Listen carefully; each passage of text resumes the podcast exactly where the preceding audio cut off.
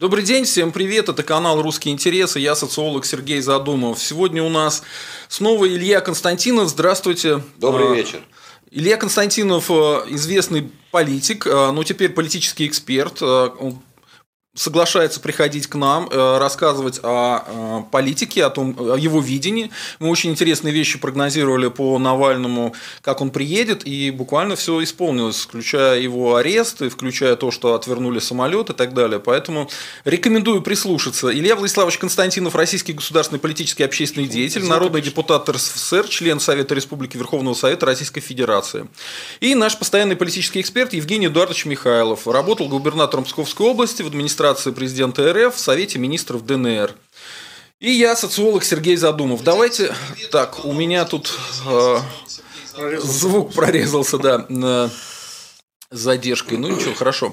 А, Давайте обсудим вот что. Давайте обсудим э, очевидные ошибки Навального, которые либо итоги протестов зимних 2021 года. Я не знаю, в какой э, лучше формулировке это вот вам как покажется, э, или собственно говоря, я не сковываю вы себя считаете, формулировками. вы, вы считаете, что Тема все-таки понятна. ошибки, ошибки были, или э, лучше поговорим про итоги протестов? Потому что мне кажется, интереснее про ошибки поговорить, потому что человек, э, сейчас уже есть информация, что он едет по этапу на зону, и, э, ну, видимо, он э, очень сильно рискнул, совершил какие-то ошибки, и поэтому так получилось. Я не план, знаю. План Путина переиграл план Навального. Я не знаю, не уверен э, в том, что все так однозначно. Э, я, конечно, э, не так хорошо знаю Навального, как его, так сказать, ближайшее, близкое окружение, хотя знаком с ним, неплохо знаком. Вот. Но э, у меня сложилось о нем впечатление как э, о человеке, который считает ходы. Вот в свое время. Считает ходы. Не взбалмошно действует, не э, от эмоций работает, а именно считает. Ну, то есть какой-то план все-таки был у него, А, да? И я уверен, что э, план у него был и есть. Другой вопрос, насколько, так сказать, этот план э, адекватен, насколько он соответствует ситуации, это э, спорно. Но э, в том, что Алексей не исключал, по крайней мере, своего ареста, для меня это совершенно очевидно. Это было, что называется, черным по белому написано. Э, Об этом предупреждали его все, и он не мог этого не понимать. Исключать своего ареста он не мог. Значит, э, значит, одним из вариантов его плана было действие из э, мест лишения свободы. Значит, э, насколько это провальный план, я пока сказать не могу. Я думаю, что Навальный работает, что называется, в долгую. В долгую. То есть вот не, эм, не, от, э, не, не в расчете на завтра или послезавтра, а в расчете на перспективу в 5-10 лет. Навальный или сам, или его советники, или его эксперты, или те, кто, э, так сказать, э, э, финансируют, спонсируют его деятельность, не знаю. Но расчет, на мой взгляд, делается на большую перспективу, на, перспективу в 5-10 лет. При планировании на такую дистанцию, конечно, неизбежны ошибки. Неизбежны ошибки. И может быть полный крах. Полный крах возможен. Этого нельзя исключать.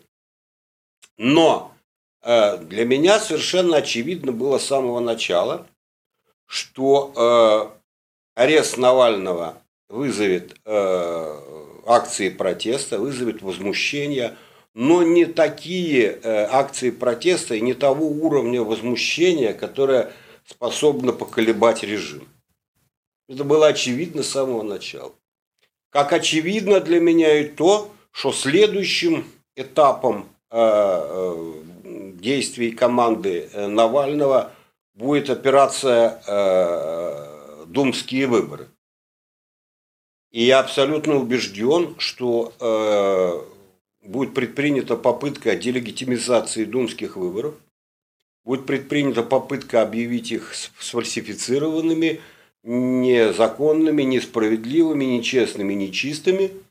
И э, будет предпринята попытка добиться от ряда э, западных стран непризнания итогов выборов. Это ход второй. Вот смотрите, первый ход, первый шаг – это э, акции протеста после э, ареста и заключения под стражу так, и осуждения. Угу. Второй шаг – думские выборы осенние, которые э, будут проходить под э, пристальным, э, что называется, надзором мирового сообщества. Будет, и администрация президента и, тоже. Да, будет, там, будет, там будет тщательнейшая, там будет серьезнейшая, так сказать, серьезнейшая борьба идти вокруг признания, непризнания законности этих выборов. Это второй шаг. И третий шаг, на который делается, на мой взгляд, главный расчет, это 24 год. 24 год это президентские выборы. Вот тогда люди, которые планировали э, всю операцию с Навальным, может быть, он сам, может быть, его команда, я не знаю, что называется, под столом не сижу у них. Но я абсолютно убежден, что именно в 2024 году будет нанесен главный удар. И именно на 2024 год делается расчет – и именно к 2024 году будут потянуты все, так сказать, административные, финансовые, информационные ресурсы, человеческие ресурсы. Все будет брошено в бой, в кавычках, конечно. Я не говорю о там, каком-то восстании кровопролитии, нет. А все будет брошено в бой в 2024 году. Я в этом абсолютно убежден. Почему? Ну, потому что в 24 году... Вы в прошлый раз то же самое говорили, надо сказать. Вы последовательно это говорите. Я, я, так, потому что я последовательно в этом убежден. Потому что только это имеет смысл. Я исхожу из того, что действия команды Навального осмысленны. Я не говорю, правильные они или неправильные. Я уже сказал, что могут быть ошибки. Я вовсе не утверждаю, что они победят. Нет. Но я считаю, что смысл в их действиях есть. И этот смысл состоит в том, чтобы максимально обострить внутриполитическую ситуацию к 2024 году. К этому будут определенные объективные условия. Потому что смотрите, COVID эм, никуда не уходит, да? Угу. Он пока продолжается. А э, подъема экономического нет. Уровень жизни населения, ну, мягко скажем, мягко скажем, не растет. В прошлом году он, очевидно, снизился, сто процентов снизился. Не знаю, как в этом году, допустим, он будет стагнировать. Предпосылок для стремительного роста э, благосостояния широких масс населения к 2024 году, если только нефть не взлетит усилиями, так сказать, американской администрации до 100 долларов, ну тогда можно будет э, порадоваться за Кремль. Но если этого не произойдет, то предпосылок для э, серьезного роста э, благосостояния граждан не предвидится. То есть вы тоже говорите, что экономическая составляющая должна быть очень важная. Конечно. Это социальный протест только. Конечно. Быть. Я и хочу сказать, что попытка, и вот, кстати говоря, кстати говоря, к вопросу о социальном э, протесте. Послушайте, посмотрите внимательно, прочитайте э, последнее выступление Навального, его выступление в судах. Э, последнее слово один, последнее слово два и прочее. Да, я слушал. Там четко совершенно смещение акцента с абстрактно-политических и правозащитных тем на социальную, экономическую э, тематику. Угу. Он говорит уже не просто о том, что, так сказать, Россия, россияне будут свободны. Он говорит, что Россия, россияне должны быть счастливы. Россияне должны жить хорошо. Для этого есть все условия. Делается задел под объединение потенциального социального, правозащитного и политического протеста в 24 году. Почему в 24? Потому что между царствия, потому что Путин опять должен будет выбирать. Э, избираться на новый срок, а он надоел людям. Понимаете, к нему могут относиться плохо, хорошо, очень хорошо, с уважением, как угодно. Но то, что он намазолил россиянам глаза, очевидно. Ну, ну, ну сколько, ну, для молодых, для молодежи Путин – это вечность. Вот. Ну, как старые обои. Да, как старые обои, которые, ну, уже, понимаете, уже они выцвели давно, уже надоели, ну, надоели, сил нет. Это первый фактор.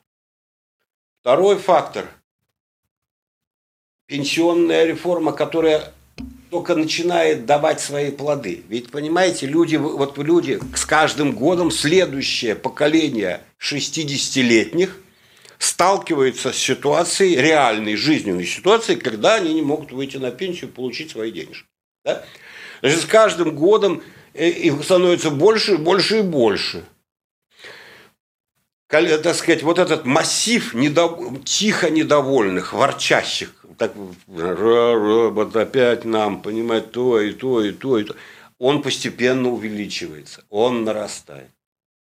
Значит, сочетание плюс давление усиливающееся, деятельность э, Думы, которую называют обезумевшим принтером, который действительно принимает, постоянно принимает новые драконовские законы.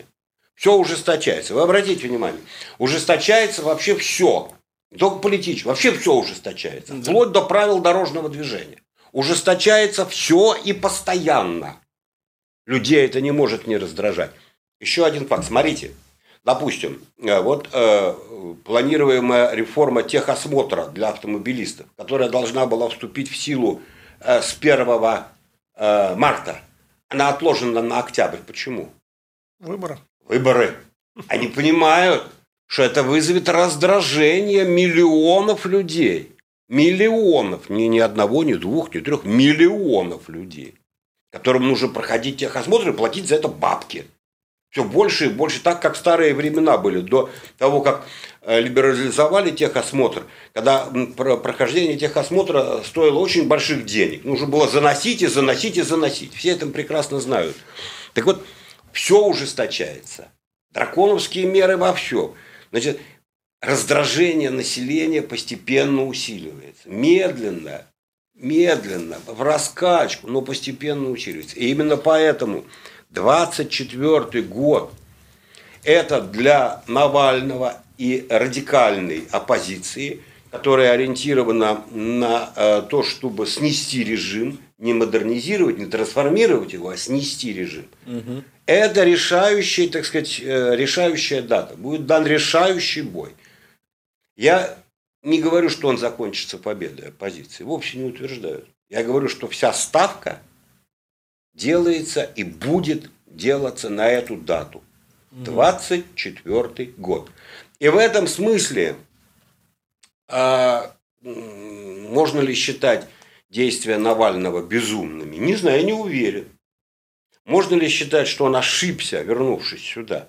А что бы он выиграл, оставшись э, за рубежом? Он бы постепенно терял почву под ногами. Он бы постепенно терял контакт. Он бы постепенно терял харизму, потому что невозможно жить годами в, в эмиграции и э, не потерять харизму. Невозможно. Значит, а здесь он будет все эти годы оставаться на острие. Вот посмотрите, сейчас последний. Вот да, посмотрите, да, да, как сейчас э, э, на новости, на э, информационные программы, аналитические программы, на эти говорящие головы, которые по телевизору выступают. Навальный не сходит у них с языка. Ну, с языка не сходит, такого никогда не было. Если до вот этих последних событий, до его возвращения и ареста, так сказать, о существовании Навального знало, ну, скажем так, там, треть населения да, России, да. допустим, я так предполагаю, треть, то сейчас о существовании Навального знают все. Да.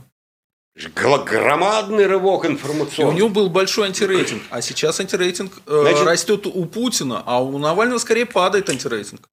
В России любят страдальцев, да. сидельцев, относятся к ним с, э, плохо, хорошо, бедненькие. Там это, э, это в традициях русского народа веками было. Веками ходили кормить каторжников. Веками. Всегда было это. Русский человек относится к сидельцу хорошо. Значит, независимо от того, что, что это, кстати, независимо от того, что совершил этот сиделец. Все равно хорошо. Пострадал, искупил. Надо поддержать, помочь. Все. Значит, э, поэтому э, совершил ли Навальный ошибку, э, покажет 24 год. Вот, так сказать, резюме Эм, э, той мысли, которую я хотел донести до наших слушателей. У меня большая просьба э, зрителям, ставьте лайки, пожалуйста, потому что я вижу, лайков не хватает. Нам нужно больше сотки лайков, чтобы подниматься выше. Э, спасибо за это и подписываемся на канал, не забываем. А у меня к вам такой э, вопрос на 100 рублей, как называется. Хорошо, э, если э, вы считаете, что Навальный э, планирует игру в долгую, э, и он сознательно пошел на то, что его могут посадить. Я так аккуратно выражаюсь. Не то, что он знал, что его точно посадят, ну, но он знал, что могут посадить. Не исключал это. Не исключал, не исключал да. Не исключал, то да. как обойти вот следующий логический казус? Но учитывая, что его э, травили в Российской Федерации, и фактически была дана, по его мнению и по мнению всей его команды, и даже я в этом убежден до сих пор, а, было принято решение кем-то наверху его убить, да, может быть и Путиным, не знаю.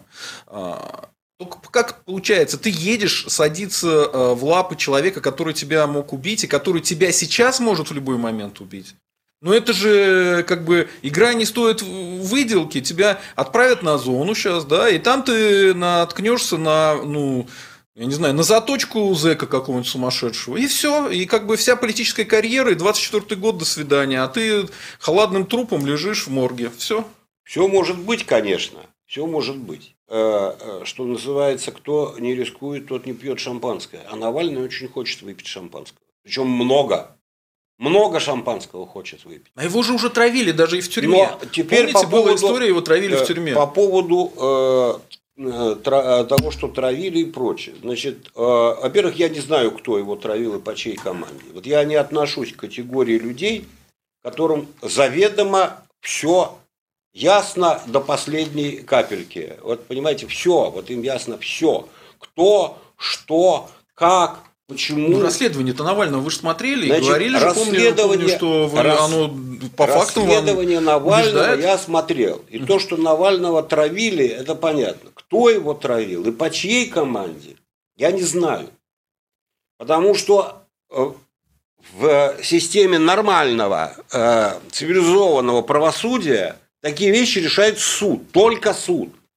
Никогда следствие ни одной из сторон, ни стороны обвинения, ни стороны защиты не может претендовать на истину в последней инстанции. Только Бог знает истину. Да, так вот только Бог знает истину. Даже суд не знает истину. Он, он взвешивает аргументы. Да, что наиболее правдоподобно. Но, да, но истины не знает он. Также не знаю истину и я. И утверждать, как это делают некоторые со стопра, я знаю. Что ты знаешь?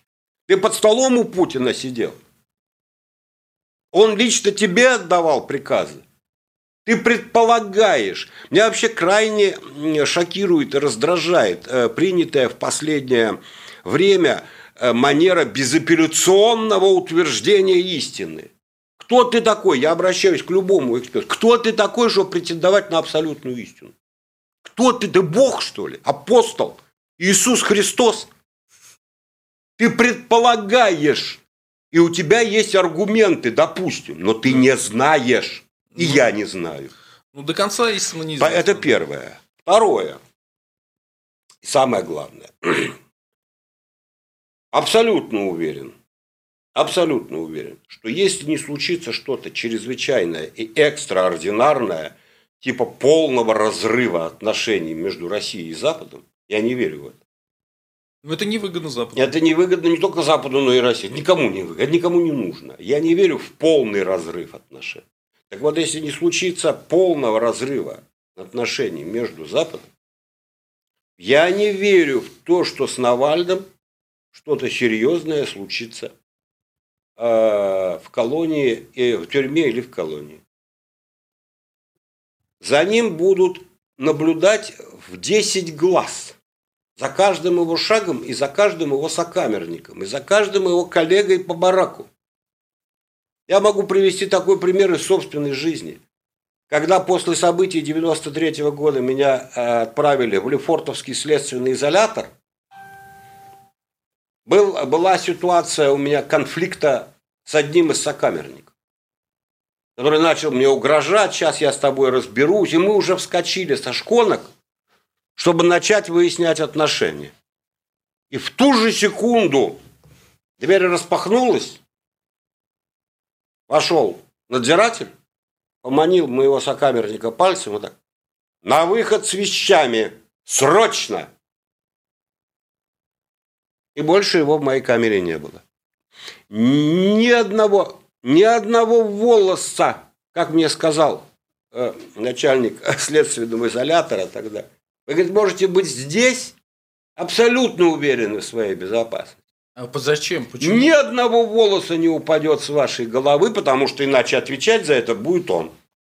Так вот, я не верю, что если не случится что-то экстраординарное, кто-то решится на э, ликвидацию Навального, потому что это вот в этот раз уже не будет никакой возможности отвертеться, списать это на происки каких-то спецслужб или на команды Навального, или британской разведки, или немецкой разведки. Потому что в этом случае уже будет совершенно очевидно, что такую команду на устранение мог дать только Кремль. Это то же самое, что и явка с повинной. Понимаешь, прийти и расписаться на заборе, огромном заборе. Убил я. Подпись, число и дата. Ну, они так Тесака убили, и ничего, нормально. То Тесак. А Ходорковский, помните? То. Помните, помните, э, сидел Ходорковский, по личному приказу, понятно было, Путина. Да, даже да? с Ходор... И что говорили? Говорили, что он приставал к какому-то молодому человеку, Да, и, тот, был- а, и тот, Да, значит, его порезал. Конфликт был, драка была. Но да- даже, даже Ходор уровень, уровень известности, уровень засвеченности ситуации с Навальным и с Ходорковским несравним. Ну, в принципе, да, уже да. Несравним. Сейчас Навального знает уже весь мир. Ситуация с Навальным раскручена настолько, что об этом знает весь мир. Поэтому ликвидация Навального – это ну, то же самое, что вот я говорю, на заборе написать, убил и расписаться число и дат. А зачем? А что они сделают Путину? Они ничего ему не Ну что сделают. значит, вот вы поймите, что- ну, ну, вы так рассуждаете. Выразить сожаление, скажут. э, Очень э, жаль, что умер Ну, чё тогда э, Путин узник не- совести Навальный. Сергей, что тогда Путин не ходит по Москве, не стреляет там прохожих? Вы э, так, вы так Пока нет. рассуждаете, вы так рассуждаете. 20 лет не ходит. Ну также можно сказать, что почему бы Путину вообще уехав э, в резиденцию в Сочи не бросить на Москву атомную бомбу? Чё а ему что ему будет? сделают? А что ему будет? Ну он же не бросает атомную бомбу на Москву. За что, за что я вам, Владимир Владимирович, от лица всех москвичей выражаю огромную благодарность и жителей Подмосковья, потому что их бы тоже накрыло ядерным облаком. Поэтому- Спасибо, отец родной, что не бросил на нас ядерную Поэтому вот э, Встал на путь исправления. Я просто хочу сказать, что э, ну не надо, никого не надо демонизировать, понимаете? Вот это мне э, не надо демонизировать. Ш- какие бы, так сказать, проступки не совершал человек, как, у него все равно остается определенный порог. Он хочет быть уважаемым, он хочет, чтобы к нему нормально относились люди. И, э, и в нашей стране, и за рубежом. У него, ну, Путина, кстати, довольно много сторонников за рубежом, между прочим. Ну, есть, Нет, да. потом есть история его Ну. правления 20 лет. Ну что, он действительно ходит по Москве, стреляет в политических противников, что ли? Ну, Немцова застрелили. Кто застрелил? Вот ты так говоришь, как А, будто он кстати- лично застрелил. Ну, Ну что ты взял что-то... Под стенами Кремля Ну, кто-то именно застрелил. в здравом уме ни один... Заказчики не найдено. Нет, ну, не Я один- мы- э, в это- здравом уме никто не будет под стенами собственной резиденции допускать такие Это истории. так же, Я как уже в этом сомневаюсь. Ну, Ну, это сомневаюсь. так же, Поэтому и еще раз могу поблагодарить за атомную бомбу, что ее не сбросили. Ну, и- я еще раз говорю, я высказываю свое, свое мнение. Я не претендую на истину в последней инстанции, в отличие от тех, кто все знает. Вот понимаете, Хорошо. есть люди, которые все знают. Я не все знаю. Я только предполагаю. Мгм. Я предполагаю, что э, с Навальным ничего не случится, э, за исключением того, что ему будут накручивать новый срок. Вот это я тоже предполагаю, что ему срок будет увеличиваться. А, Вот. И, э, э, по крайней мере, для того, чтобы вывести его срок за 24 год, чтобы до 24 года он не вышел на свободу. Вот это я предполагаю. Тоже. Давайте вот на этом моменте мы продолжим чуть позже, потому что я хочу, во-первых, вам дать отдохнуть, во-вторых, во-вторых, э, это важная тема, давайте к ней вернемся. Э, почему ему не навесили второй срок сейчас? Э, Евгений Эдуардович, какие ваши с точки зрения итоги зимних московских протестов, навальнистов и тех, кто был против Путина? Ну, итоги они вполне предсказу... предсказуемы. Конечно, не знаю, зачем его вообще арестовали. Тем более судили, как бы. Значит, это только ему политически в пользу пошло, на мой взгляд. Значит, ну я не знаю, что с ним дальше будет. Я исхожу из простых вещей, понятных. Да? Значит, во-первых, Навальный действительно стал международной, международного уровня фигурой. Соответственно, его принимают в расчет основные мировые игроки, которые прямо об этом говорят. Они же не скрывают, там, что мы там... Они же не тайно как бы там с ним разби... Э, имеют отношения. Значит, есть позиции основных игроков, то есть Соединенные Штаты, Европа, прежде всего Германия, это Британия, как бы, которые, естественно, имеют свой интерес, потому что э, по нынешнему раскладу создано за эти полгода, вот прямо вот за эти полгода создали в России как бы оппозицию двух э, как бы лидеров, да? Вот лидера там официальный Путин, и против него, значит, э, в тандеме с ним, значит, его как бы альтер Навальный, это позиция. Это очень похоже на то, что был э, Горбачев Ельцин, да? Прям очень похоже на это. Ну, раньше был тандем Путин-Медведев, но это как-то странно выглядит. Нет, это серьезно было. Медведев же был президентом, извините. Значит, э, ну это выглядело они довольно оппозиции друг друга, они были продолжением друг друга. Ну, понимаете? там такое было продолжение, что всю медийскую команду зачистили, как известно. Ну, есть такое, да. Да, там это, эта ситуация была Братья сложная. Магомедовы, потом э, вот этот... Да, полно, и Сердюков, и да. там кучу народа, она пострадала так или иначе.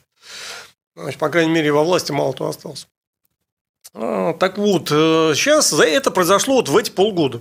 А, мы прямо на наших глазах.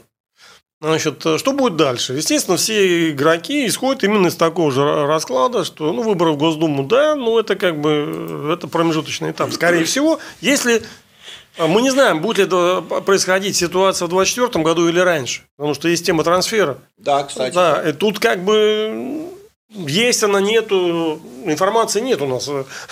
У мировых игроков она есть. Э, люди, которые сидят э, в Нью-Йорке там, или в Вашингтоне, или в Лондоне, или даже в Берлине, они э, гораздо лучше ориентируются в этой ситуации. Поэтому, когда они делают ставки, и как бы они должны сделать ставку в этой ситуации. Потому что если речь идет о власти в России, то каждый игрок глобальный, он должен сделать ставки. Понятно, что Запад так или иначе работает с Навальным, кто как конкретно, тут уж, извините, надо разбираться, я не готов сказать.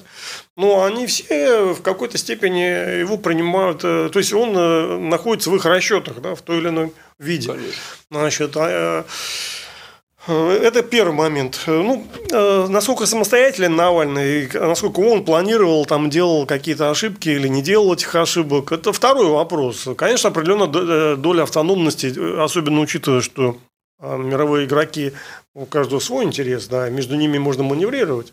Вот возьмем, например, Ленина в семнадцатом году. С одной стороны, он работал с англичанами, с другой стороны, брал деньги у немцев, как бы, и между ними маневрировал. То есть он вроде бы работал на иностранцев, но иностранцы между собой воевали как раз. Была мировая война, у него было пространство для маневра. Поэтому в любом случае какая-то степень автономности у Навального, естественно, есть и самостоятельности. Насколько она большая, хороший вопрос. Я думаю, сейчас она уменьшилась, потому что, э, хотя он набрал политический вес, но он стал более зависим, конечно, от Запада.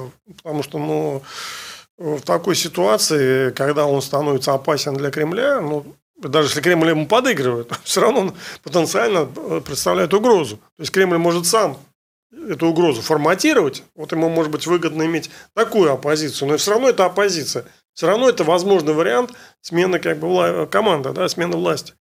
Поэтому даже если это был, как говорится, хитрый план Путина так все сделать, э, то он своими руками сам себе создает... Э, Наследники. Ну, проблему э, и он не может ее не делать, потому что ну, хороший политик начинает с формирования своей позиции самому себе. У Путина для этого есть все возможности. Поэтому нам довольно сложные комбинации что конкретно и как значит, это значит, сложилось, ну, трудно сказать. Но мы видим, что, с одной стороны, Кремль ему подыгрывал много лет, да? что с ним расправиться могли давно, э, без всяких там э, новичков, а просто тупо э, юридическими способами. Там было миллион вариантов, как его там засадить. Значит, они делают все как можно глупее и смешнее. Даже вот возьмем эти аресты, повороты самолетов и суд по ветерану. Ну, извините, более идиотского как бы суда трудно придумать. Да, с одной стороны, это выглядит так, что вот, кстати, там его поведение тоже довольно странное Навального на, на суде. Вот Тора объяснял, что это как будто бы он там немножко растерялся и как-то так немножко как бы потерял самообладание. Не, ну мы просто обсуждали, что э, извинения и конкретно перед ветераном ему ничего не стоило. Он мог сказать, что я да, он это не пошел. всех, кроме ветерана. Ветерана я не заметил, я просто ролик до конца не посмотрел. Меня переполнили эмоции, я сказал, что они все лакеи. Но если бы я увидел, что там в конце отец, Отец, я мог вот тебя... прям в суде извиниться. Не, да, да, отец, я тебя не имел в виду, и все. Ну, он... Э, Может, ну, какая-то юридическая была зацепка, что если бы он это сказал, тогда бы ему дали больше срок? Нет, не нет, знаю, ничего бы там не дали. Это он выбрал однозначно не только по отношению к этому ветерану, но и по отношению к суду, к судье. Он выбрал конфронтационную модель. Это сделано осознанно. Ну, там можно считать, как кто считает, что это там под влиянием эмоций, как бы, да, каких-то. Но вполне э, возможно, что это план определенный, что именно он этого и, и желает. То есть пойти на обострение. Да? И с одной стороны, действительно, есть тема уважения к ветеранам, но с другой стороны, все это выглядит настолько наигранным, что реально население, вот эта тема, она вряд ли зацепит серьезно. Так она не зацепила особенно. Я видел только пропагандистов, что на эту тему ну, упирали. А не, ну, есть какой-то осадок, но, в принципе, если так вот эту тему разъяснять, там, да, то есть у них есть аргументация вот сторонников Навального, почему вот именно так он сказал и так себя ведет. Да, он, ну, выглядит это как бы довольно так, это ну, шаткая позиция кремлевская, да, она вроде бы как бы обоснована, но она очень шаткая, да, и неубедительная. И вообще там такой штраф 850 тысяч рублей, ну, для России довольно большой штраф. Большой. Да, значит... А вы могли на реальный срок ему пятерочку дать? Нет, Почему там... нет? Вроде бы ужесточили эти, эти изменения еще... Ну, а тогда еще не было. Тогда они, у нас ведь, что называется, задним числом не работает. Да. А, Хрущев э, сделал. Да причем тут Хрущев? Это был Хрущев, э, Хрущев валютчиков расстрелял по закону задним числом. Или Обратный, там он продолжил ну, да, как-то их Но все-таки после, подставил после Хрущева такого не было. И потом не было. Э, Хрущева до сих пор поминают. Сколько прошло лет. Вот это о чем говорит? Что это из ряда вон выходящий да, случай. Это экстраординарная да, ситуация. До сих пор его костерят, и за это, хотя прошло сколько там уже там, не знаю, скоро ну там больше полувека. Поэтому чисто юридически ему никак было, насколько я понимаю, не впаять, э, потому что эти поправки вроде позже уже э, были приняты, чем он это сказал. Но дело даже не в этом. А то, что сам процесс выглядит крайне надуманным как бы, и притянутым за уши. И это очень легко э, аргументировать эту позицию. Поэтому ну, вот эти все как бы движения Кремля, ну, для меня выглядят довольно слабыми. Так там и первый же вот этот процесс, когда его посадили за нарушение. Да, то же самое. Смотрите, выступила там ЦРУ и сказала, что э, и американцы выступили, сказали, что ну, это какой-то гомерический смешной процесс. Человека, значит, судят за то, что когда он был отравлен и лежал в больнице, он не приходил э, говорить о том, что вот он на условном сроке отмечаться. Типа, вы нет, что, издеваетесь, нет, ну, что потом это абсурдное? Там... То есть там прям формулировки у американцев, что это абсурдное было обвинение. Ну, это и выглядит абсурдно и несерьезным обвинением. Почему? Потому что сам, э, сам уголовный процесс в Раше, он уже там как-то оспорен ЕСПЧ, да? Это решение не исполняет, но, извините, как бы для политики это не важно. Важно, что он оспорен, как бы и признан. ЕСПЧ только что призвал э, немедленно его освободить под стражу. Это... И суд тоже их послал куда да, подальше. Это вторая. Я говорю чисто политический аспект. Я даже не беру там юридический. Как бы выглядит с точки зрения политики все это притянутым за уши, что как один процесс, так и второй. Ну, по первому процессу, где там, э, значит, он там не отмечался. Ну, а что вы раньше смотрели? Куда ну, раньше логично, смотрели? Да. да? Чего его до отравления не посадили, если он раньше не отмечался? То есть, э, у вас же закон странный, то вы его исполняете, то не исполняете. Как бы. То есть, власть выглядит бледно в обоих процессах. То есть, они выбрали для борьбы с Навальным какие-то странные достаточно инструменты. Да? Ну, то есть, э, мне кажется, что это скорее ему идет в плюс, чем в минус, чисто политически. А другое дело, что а, мы, конечно, не знаем, и он не знает. Я думаю, даже, может, и Кремль не знает, что будет завтра. Потому что могут быть варианты развития событий. Да? Вот мы можем оценить то, что произошло. потенциально значит, создали ситуацию, когда есть отформатированный Западом и Кремлем, но монополизирующий, э, замкнувший на себя оппозицию лидер политический, который вот за полгода значит, вырос в России, это Навальный, да, которому противостоит значит, Кремль, значит, такую как бы со своим дворцом, дурацкими ну, процессами. Ну, знаете, как кукольный театр, это выглядит вот так, вот примерно. Вот так и должна политика. Да? Злой Путин, я добрый Навальный, ай-яй-яй-яй, да. бу-бу-бу. Да, доброго Навального мучают, вот мучают за слово правда. Правильно, как правильно. Бы, да? так, политика так и должна выглядеть. Да? Политика э, массовая, массовая человека. политика рассчитана на простого человека, неискушенного, который, так сказать, что называется, эм, университетов не кончал и в пажеском корпусе не учился. Вот на него рассчитана, и должна быть рассчитана, потому что, потому что это масса. На них и рассчитана. Конечно, как кукольный театр, а как иначе? Ну да. Так что, в общем, можно записать э, очень большой плюс Навальному за все эти полгода. Значит, что будет дальше, поживем, увидим. Могут быть варианты. А, знаете, тут разные варианты событий. Это зависит от, от, от той ситуации, которая будет складываться не только, кстати, в России, но вообще в мире. От позиции основных э, глобальных игроков. А, и от очень многих других факторов. Потому что ну, жизнь, она многообразная, может повернуться по-разному. Действительно, это риск для Навального. Конечно, конечно. Э, любая, извините, человек, который реально претендует э, может быть, он и не выиграет, и, может быть, шансов особых нету, но он претендует, и у него уже есть определенный потенциал серьезный да, на власть в России. Это человек, который ну, ходит по, по лезвию, так скажем, как понятно, да, особенно в, в нынешней ситуации, когда вообще мир, мир впал в новый, значит, такой период турбулентности, угу. и э, сейчас довольно э, быстро принимаются резкие действия ну, реально, так скажем, ну, начиная там, не знаю, с войны там, в Югославии, э, войны в Афганистане, с Ираком, видите, Запад, он в общем-то, за, не ну, от, что, за, за, за словом было, в карман не лезет, только за действием. было принято решение, и Байден э, нанес ракетный удар по каким-то целям про иранских сил в Сирии. Ну да, мог попасть. Буквально вот два, в течение вот этих а, последних... А какое он право имел наносить удар? Да никакого. Дело в том, что у сирийцев нет, э, в Сирии у американцев нет никаких юридических прав. Да. А он как раз и говорит, что типа, а мы защищаем наших военнослужащих в Сирии. А что они там делают? Нет, когда российские военнослужащие, предположим, там э, заходили, предположим, как они говорят, Донбасс, да, то это как бы агрессия. А когда американцы сидят уже годами в этой Сирии, ну, это, это как бы нормально. Это и, не, я, не, я хочу сказать тебе другое. Вот он, меня интересуют наши вот эти, ну, я понимаю американцев, значит, можно там пикироваться, но меня интересуют наши законники, эти либералы всякие, так называемые. Почему же они на это не обращают внимания? Они должны критиковать американцев, что, что же они там это нарушают законность. А вы мне скажите, вот э, ваша версия, почему Навальный не боится того, что его отравят или убьют в тюрьме? А, его уже травили в, в этом в, в изоляторе был такой. Помните, он говорил, что меня отравили, непонятно чем, какая-то аллергия. Я не знаю, кто аллергия. там чего травил, не готов сказать. Ну, есть, вот если ты планируешь такую историю, что ты можешь сесть ну как ты можешь идти к человеку, который тебя уже пытался убивать, и ты садишься к нему и отдаешься в, в полное его распоряжение руки? Ну это самоубийственное, по-моему, решение. Да нет, нет ну никакое, ну не самоубийственное, естественно. Либо у вас какая-то, ну не до конца игра на смерть.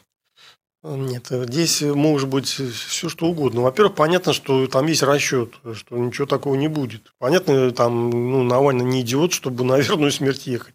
Значит, там есть, возможно, там есть гарантия. Да? Чьи гарантии? Откуда я знаю, от кого? Я говорю, возможно, есть гарантия. Вот вы говорите, Навальный приехал, его завтра убьют. А чего вы взяли, что завтра убьют? Может быть, ему сказали, что не убьют, что есть гарантия. Мы не знаем, что там, как вот он принял это решение, на основании чего. Ну, понятно, что он не, про, то он не сумасшедший, он не выглядит как сумасшедший, да, согласны?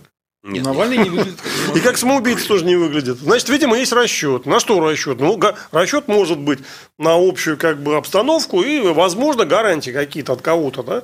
Но гарантий 100% в этом мире не бывает. Это любой нормальный человек вам скажет, что ну, невозможно, нету в мире стопроцентной гарантии.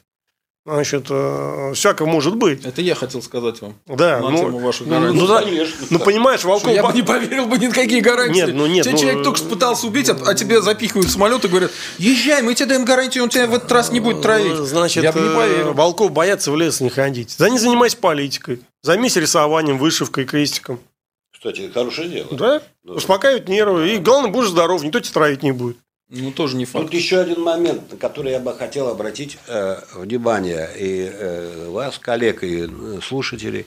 Знаете, за какое дело? Но представьте себе, что Навальный был бы в России на свободе. Он чтобы находился в большей безопасности, чем в Ну, тюрьме. меньше было. бы, Он бы находился в меньшей Конечно. безопасности. Потому что там больше турбулентности.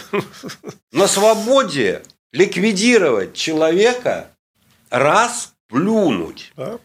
Даже человека, имеющего охрану настоящую. Вопрос Хотя цены. Вопрос желания только. Вопрос организации, финансирования и желания.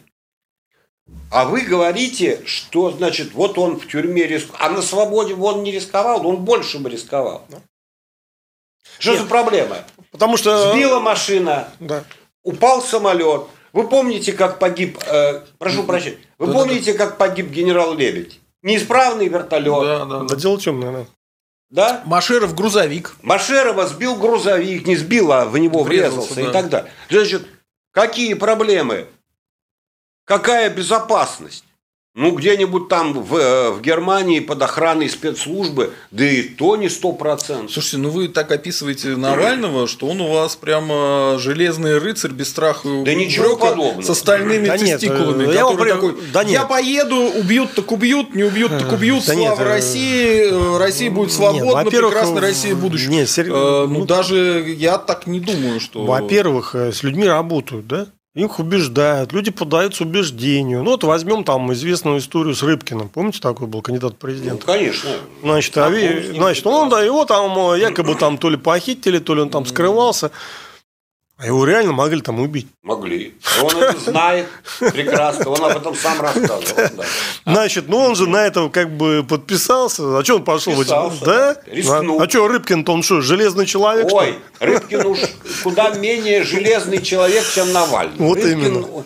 Весьма, так Тем не менее, подписали и подписался. Мягкая порода. Рыбкин совсем мягкая порода. А вписался. Да, так что не так все просто в этом И мире. потом еще момент. Ребят, я что, на что хочу обратить ваше внимание. Что очень часто не учитывается.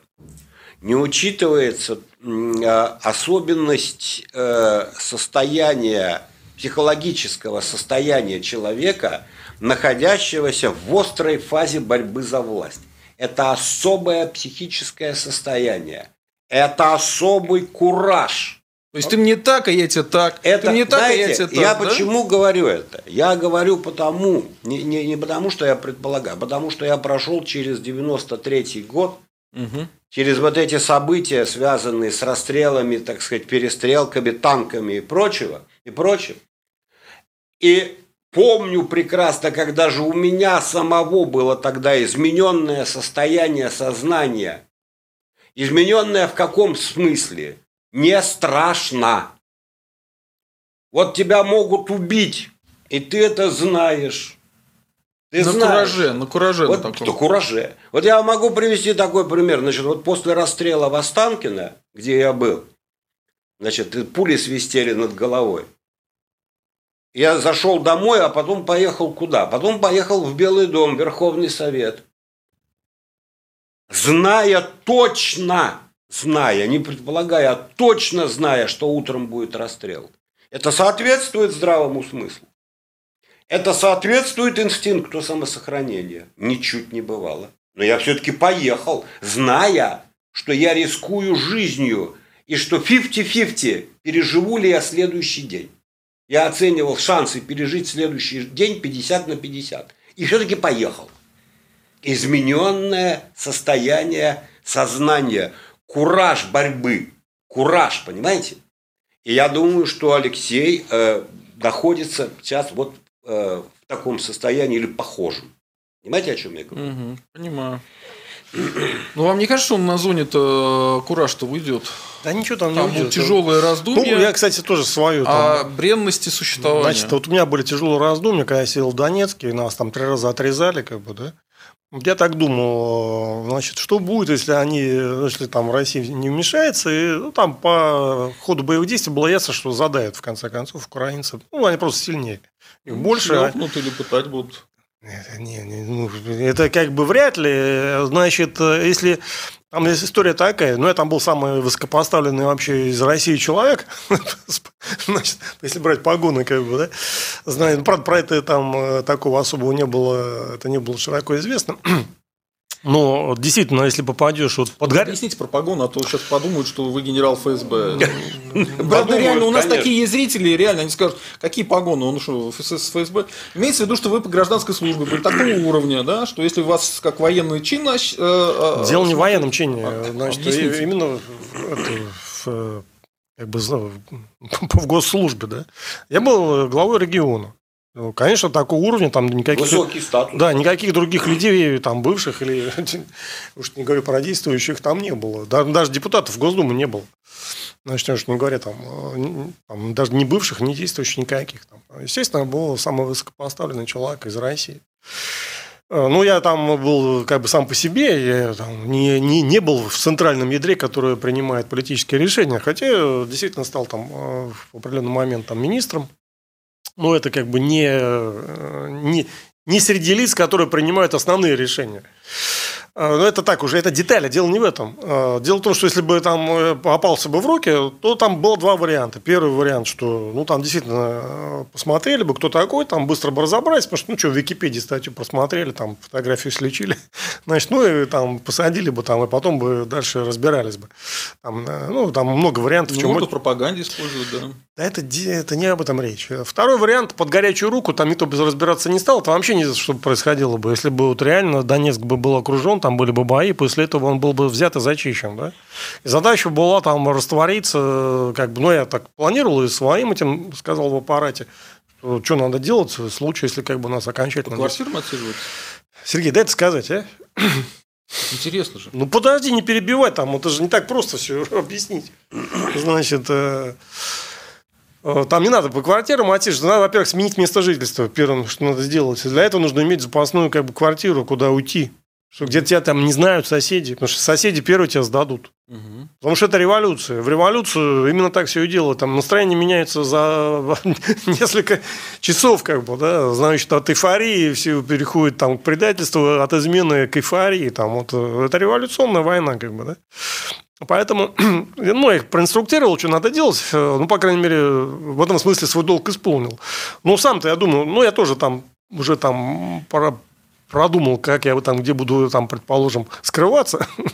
Но это надо еще дожить до этого момента счастливого. Там, да? Значит, если будут бои в городе, ну, понятно, что там может быть. А, ну, я мог бы уехать. Я к чему говорю-то все рассказываю, Конечно. да? Ну, а что там, э, вот от меня какой там прок? Ну, был там и министром, да. Ну, да, конечно, люди смотрели, уехал я или нет. Если бы я уехал, там это бы немножко повлияло бы на моральный дух. Ну, не сильно, не сказать, что там это что-то там рухнуло бы от этого. Значит, ну, да, там как бы э, к разговору о том, что, ну, с другой стороны, я не мог уехать, я не мог бросить людей, там, тем более, будучи на должности, как бы это было против моих, как бы, ну, правил там, да. Значит, вот, пожалуйста, ситуация. Я реально думал, что да, это вполне реальный вариант. Там риск действительно большой, как бы неизвестно, чем закончится, потому что там много разных историй было в Донбассе уже к тому моменту. А что было бы, если бы там была, это был бы разгром и всеобщая зачистка при окруженном Донецке? Там, я думаю, было бы не очень все весело. Слушайте, ну если бы вы оказались на квартире, даже съемной, даже другой, но на оккупированной уже территории украинцами, это все равно печальная история. И как бы вы, что бы там делали? Ну, я бы тогда выдумал. Был, будет время, будет и песни. Первый шаг понятен, какой э, нужно сделать. Нужно поменять место жительства в такой ситуации. Понятно. Ну, это все право, вот подытоживая сказанное, я хочу сказать, что обе эти истории свидетельствуют о чем? Что человек в политике рискует, и некоторые рискуют очень сильно, очень сильно рискуют. Поэтому рассматривать ситуацию с Навальным как э, что-то такое вообще э, фантастическое, Это я, бы, рядом. я бы не стал. Сплошь и рядом происходит. Хорошо, э, вот такой у меня вопрос. Э, мы все-таки хотели обсудить какие-то ошибки Навального. Вот вы считаете ошибкой Навального то, что армия подписчиков вот миллионы подписчиков, которые у него были, и э, то, что миллионы людей, сотни миллионов э, людей посмотрели ролик про Путина, это, это одна история, да, то есть армия подписчиков и политическая армия это разные вещи. Конвертация просмотров уличные э, протесты не получилась такая, как им казалось. Зрители не оказались равны бойцам. Ну это это разве не ошибка? изначально. Я, мне кажется, что это настолько э, очевидно. Да. Ну, можно э, я хочу сказать вот что. Я хочу сказать, что протестное движение, э, возглавляемое командой Навального, э, сделало большой шаг вперед на, на, на этом фильме. Большой шаг вперед. Ведь никогда в регионах такой массовости, такого, та, такого тотального выступления практически во всех крупных городах России оппозиции никогда не было. Это первый случай. Первый случай. Ну, то, что не миллионы вышли, ну, слушайте, ну, ну надо быть ребенком, я не знаю, Это чтобы, никто не ждал, что они чтобы рассчитывать на то, что, просмотрев один ролик, вообще э, серьезные взрослые люди вообще похватают там топоры и вилы и побегут. Ах, у Путина Да ну что? дворец, пойдем Ну, его сносить. Нет, во-первых, ну это не, незаконная э, как бы акция, она не как бы разрешенная, да? Это- люди понимали после 2012 года. Ну, это среди незаконных акций самая крупная за всю историю. Значит, по-моему. люди, которые шли на эту акцию, прекрасно понимали, что их могут Что уга- рискуют. уголовную, к уголовной Рискуют, ответственности конечно. привлечь. Ну что что? все, у всех на слуху вот эти все расправы. Нет, ну, э, которые- поэтому я не знаю, какой, о какой ошибке можно... Ну, ну, это было за- заранее Это просчитано. было всё. заранее понятно, по-моему, всем. А почему же тогда Навальный не стал ни с кем договариваться и повел всю эту игру в одного? Навальный Почему он не, э, понимая, что протест будет не за него, а против Путина, не собрал Конституционный совет оппозиции, не договорился с теми, кто находится за рубежом, с тем, кто находится внутри России, а наоборот всех отпугивал и говорил, у нас есть план, у нас все будет хорошо. в чем Навальный план заключается? вообще- Сесть в тюрьму? Навальный вообще э, э, работает в одиночку. Э, вот его э, опыт, Один на льдине. его опыт, да, его опыт э, координационного совета об участии в координационном совете оппозиции, видимо, его не удовлетворил. Видимо, он счел, что, так сказать, это, это э, не тот вариант, который ему нужен. И после этого э, он э, не, не шел ни на какие коалиции никогда. Я напомню вам выборы э, в Мосгордуму, в которых он участвовал, и ситуацию, когда оппозиция предлагала на первом этапе выдвинуть э, от оппозиции двух кандидатов, Навального и Удальцова. А потом, после проведения интернет-опроса и по выявлению наиболее популярной кандидатуры, значит, поддержать только одного из них. Но уже тогда Навальный категорически от этого отказался. Он сказал, нет, э, я э, буду выдвигаться один, вот хоть ты тресни. Поэтому он считает, что, он считает, что нужно, так сказать, вот сосредоточиться на его э, фигуре, на его персоне, что любые коллективные действия, любые координационные советы, центральные комитеты, пленумы и прочее будут размазывать портрет оппозиции. Насколько он прав э, э, в этих своих действиях, ну, э, это спорно, конечно, хотя я думаю, что с учетом психологии э, нашего общества, лидерской психологии, ведь вы посмотрите, у нас же э, все партии лидерского типа. У нас нет партий программных, ни одной. Ни одной. И не было. А все партии лидерского типа.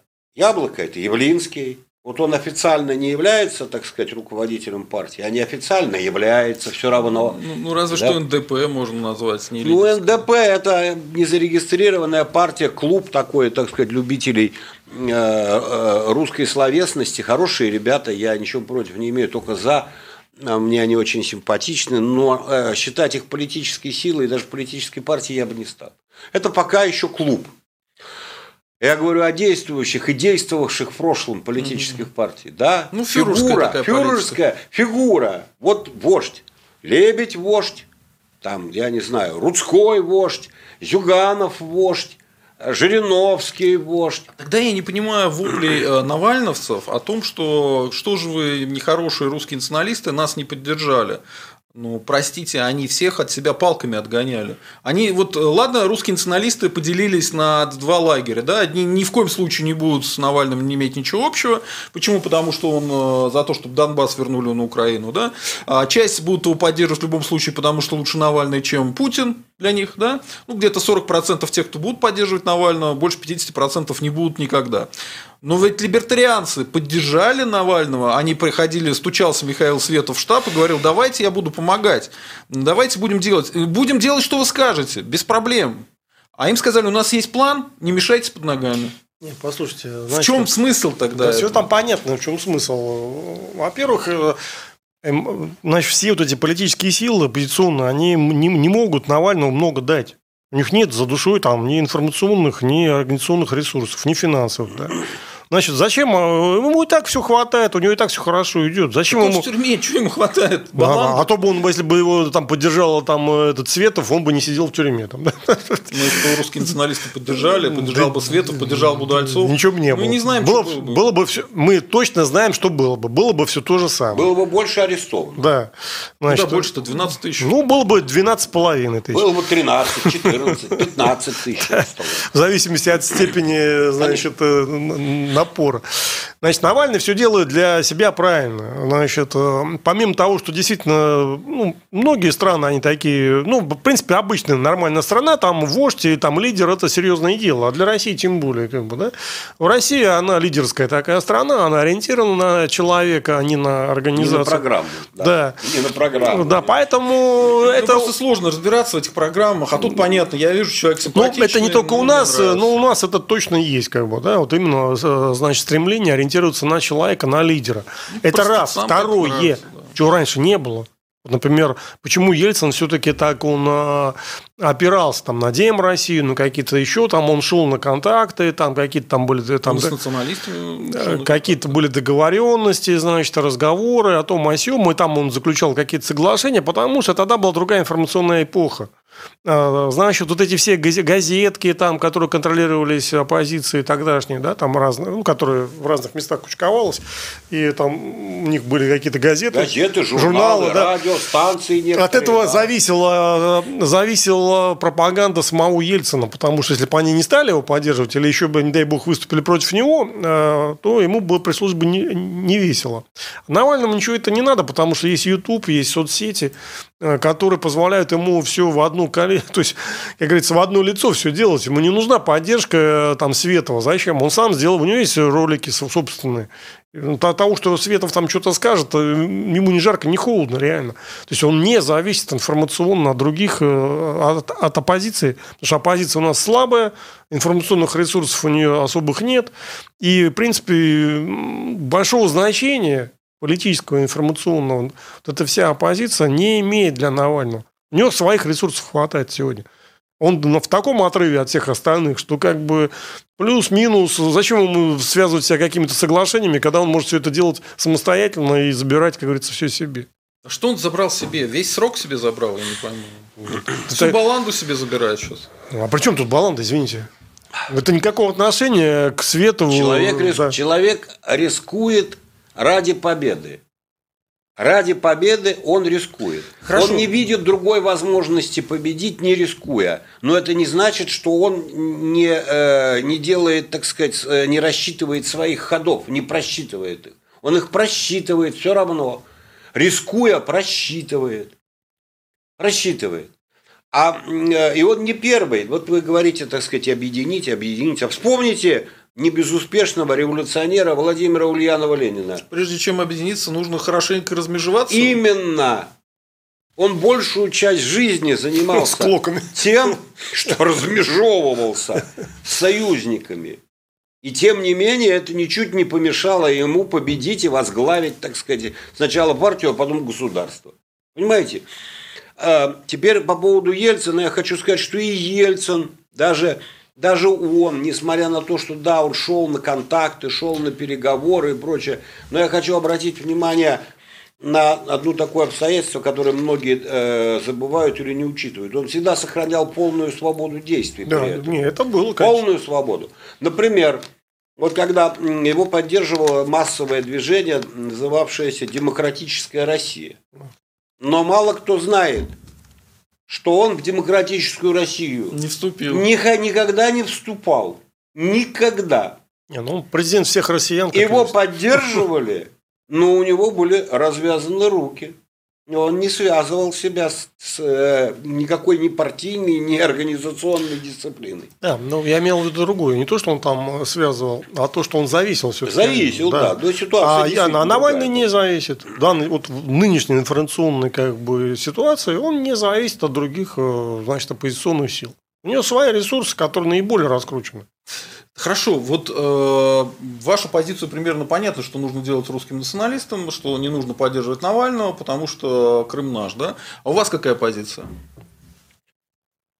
Избави Бог меня от того, чтобы что-то кому-то советовать в этой политической ситуации. Значит, ну, что было бы, с вашей точки зрения, логично для э, добрых русских людей? ну, с моей делать? точки зрения, для добрых Мет- метаться, пойти, сломя С голову, побежать за Навальным зрения, или э, для добрых что русских делать? людей э, лучше всего было бы выждать раз, посмотреть, как будет развиваться политическая ситуация два, налаживать горизонтальные связи, если не, удаст, не удается выстраивать вертикальные. Вертикальные-то не дают выстраивать, репрессируют. Но налаживать хотя бы горизонтальные связи. Пытаться найти какие-то точки опоры э, в бизнесе, администрации и средствах массовой информации, хотя бы неформальные контакты, и готовиться к возможному обострению политической ситуации, которая я прогнозирую на 24 год. Понятно. Вот что бы я посоветовал э, добрым русским людям, а не бежать, сломя голову за кем бы то ни было или против кого бы то ни было. Хорошо, я вас понял. А, у меня вот какой а, тейк такой, да, небольшой э, тезис мой. Смотрите, мне показалось, что был какой-то чудовищный напор Навального, когда он сюда возвращался, а, когда его команда выступала, когда разговаривали о том, что вот сейчас выйдет ролик, вышел ролик, э, людей призвали выходить на улицу, да, э, Потом были вот эти обиды, что националисты не поддержали. Ну окей, э, весь этот был кипиш. Э, Но потом резко, как будто, знаете, выключили свет. В какой-то момент э, вместо выхода на улицу начали рекламировать акции с фонариками. И причем она бы сработала, если бы она работала как, знаете, опрос. Еженедельный или ежемесячные выходы со фонариками, фонариков все больше, нас все больше, мы сильнее. Но нет, она прошла один раз, вроде как признана неудавшейся, и про новую акцию с фонариками больше никто ничего не говорит. То есть сами навальнисты вроде как эту историю пока убирают. Дальше, смотрите, Навального выкинули из трендов Ютуба. Все, как бы там его нету. Ютуба? Из трендов Ютуба. Вот мы сейчас на Ютубе. Его там нету. Тема Навального больше не всплывает. А он был все это время на пике пике интереса. А, Кто это делает, сам YouTube или просто меньше передач или что? Хотя а, штаб ФБК выступ... в эти... постоянно какие-то выпускает новые вещи. Столько Говорят, говорят, что а, по Немцову якобы Bellingcat делает расследование, оно может скоро выйти. Типа это будет опять разорвавшаяся бомба, опять понятно, кто будет виноват. Вот вы тут сомневались, что это выгодно Путину. Ну, там, скорее всего, будет виноват Путин, да? Э, Либо кто-то связанный близко с Путиным.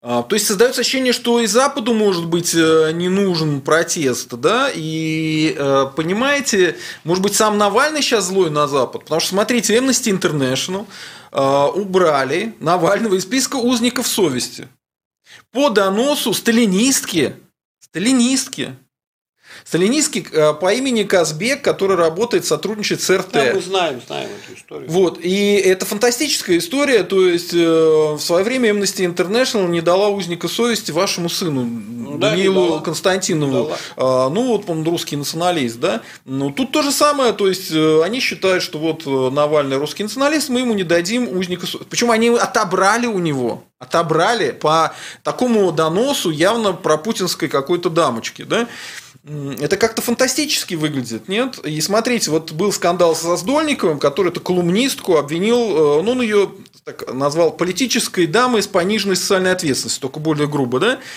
Так его бан, его забанил Твиттер. Именно его, не Казбек. Вот. Поэтому это очень странно получается. Очень странная история. Как она может... Она не может э, говорить о том, что Запад в какой-то момент перестал поддерживать Навального. Ну, слушайте, нельзя ведь, тоже, вы, э, нельзя ведь тоже считать Запад чем-то монолитным. Ну, вы вспомните недавние события в Соединенных Штатах Америки. Когда там дело чуть до гражданской войны не дошло. Президента забанили. Чего Президента забанили. Э, э, столкновения были, штурм э, Капитолия, Капитолия был.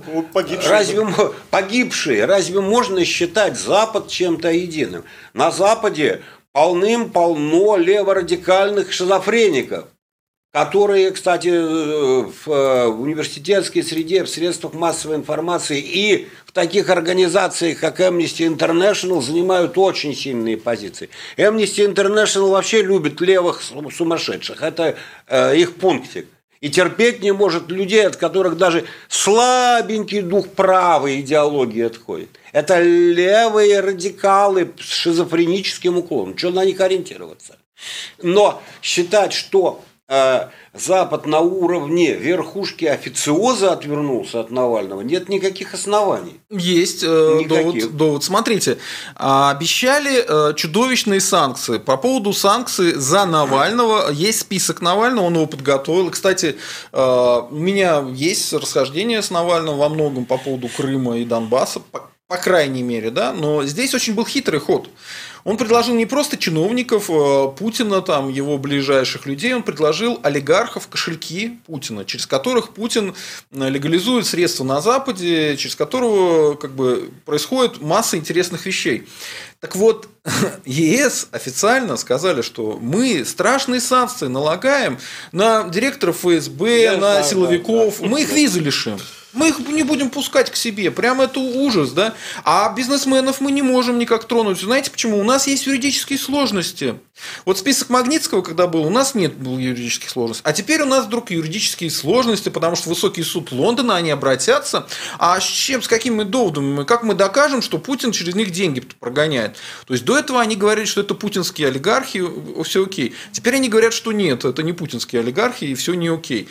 Но это разве не говорит о том, что как раз истеблишмент Нет, ЕС э, сделал Навальному ручкой и сказал, Нет, а мы твой план не, не будем, мы твой план не будем поддерживать. И понятно почему, потому что Запад контролирует РФ, в том числе и через этих людей, через эти кошельки это Путина. Это было понятно и вчера, и позже. Потому что там же в списке был Абрамович. Я знаю, да. Ничего это, на мой взгляд, не означает, кроме того, что Запад не хочет, что, что называется, что, чтобы у него из кармана вынимали деньги. Ну, кому это будет охота? Так я то же э, самое сказал. Крупнейшие, крупнейшие, э, так сказать, э, все олигархи имеют крупнейшие вложения то в Европе и Но в это неоколониальная система, контроль а, России. Зачем же Запад будет у самого самого себя, что называется, из миски суп выливать. Ну, кто это будет делать? Это смешно и наивно было даже на это рассчитывать. Демонстративные санкции приняты, то есть они демонстрируют, что Навального поддерживают, вполне достаточно. На что еще можно было рассчитывать? Что они, они официально они поддерживают Путина, что получается. Они откажутся, что покупать э, российский нефть и газ не откажутся. Не откажутся. Что Соединенные Штаты, так сказать, в, э, прекратят в угоду э, каким-то политическим конъюнктурам прекратят закупать, допустим, ракетные двигатели, пока они им нужны. Вот перестанут быть нужны собственный, у них надежный двигатель дешевый, надежный и дешевый. Появится, они перестанут закупать. А пока нет, они будут закупать. И так далее и тому подобное. Прагматизм. Ну, Основа ну, политики Запада это прагматизм. Ну, они... же, Просто я хочу не, сказать не, путинцам, не, не которые нас тоже смотрят. Сидят. У нас ну... где-то 8% путинцев, они нас смотрят, что вы не питайте иллюзию. Путина поддерживает Запад точно так же, без проблем. Лондон колет, он вызывает кого надо. Когда надо Навального, когда надо Путина. И с кем надо договариваться. Поэтому не питайте иллюзии. То, что у вас 8%, меня до сих пор удивляет.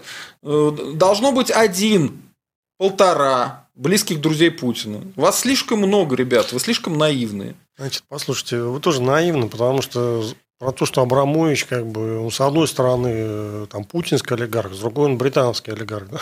Безусловно, я с этим Значит, э, это часть компрадорской... Часть моего тейка. Это часть компрадорской системы. Именно. Кто, кто же ее будет демонтировать? Это было понятно и полгода назад, и год назад, и 10 лет назад. Конечно, теоретически там в какой-то ситуации могут кого-то там сдать, там, или даже группу каких-то людей, там их там, ну, как Березовского там, то, то ли он повесился, то ли его повесили, да, ну, так вот бывает, да, такие случаи. Кранер до сих пор решить не может. Да. Сколько лет прошло, он не знает. Да, поэтому такие случаи могут быть и сейчас. Там кому-то могут санкции улепить, там по каким-то соображениям мало ли чего. Ну, Дерипаску тогда отобрали. Э, американцы наехали, британцы сдали там эту Дерипаску частично. Ну, там выкрутились каким-то образом. Но частично пришлось позиции сдать. Это идет торговля, идет там как бы э, разборка. Но сама по себе система компрадорская, она как бы существует. Никто ее демонтировать не собирается. И Кремль является основным элементом этой системы.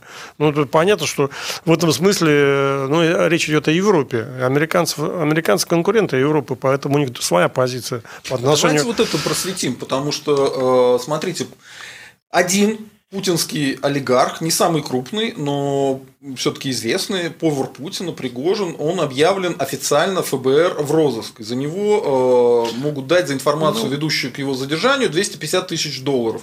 Это официально на сайте ФБР, можете посмотреть. Ну, то есть, частично американцы как-то по-другому себя поведут, да? То есть, ЕС э, демонстративно никаких серьезных санкций не налагает, а могут ли наложить серьезные санкции американцы? Ваша оценка? Нет, ну, частично они налагают. Вот по Пригожину наложили, получается? Значит, ну, э, Пригожин это другая тема. Это не система. Ну, она как бы он не за, завязан на там, перекачку там, природных ресурсов из России. Ну, по крайней мере, четко не завязан. Ну, через него ЧВК есть. Ну, ЧВК это не нефть, не газ и не металл, да? ЧВК это мелкий бизнес в таких ну, в принципе, Он да. важный политически, но мелкий. Там, ну, что там послали там несколько тысяч человек в Африку. Ну, все, велика там как бы невелик бизнес, скажем так, да. А реально речь идет о перекачках э, там сотен миллиардов долларов, э, триллионов как бы долларов, которые перекачаны за этот период на Запад.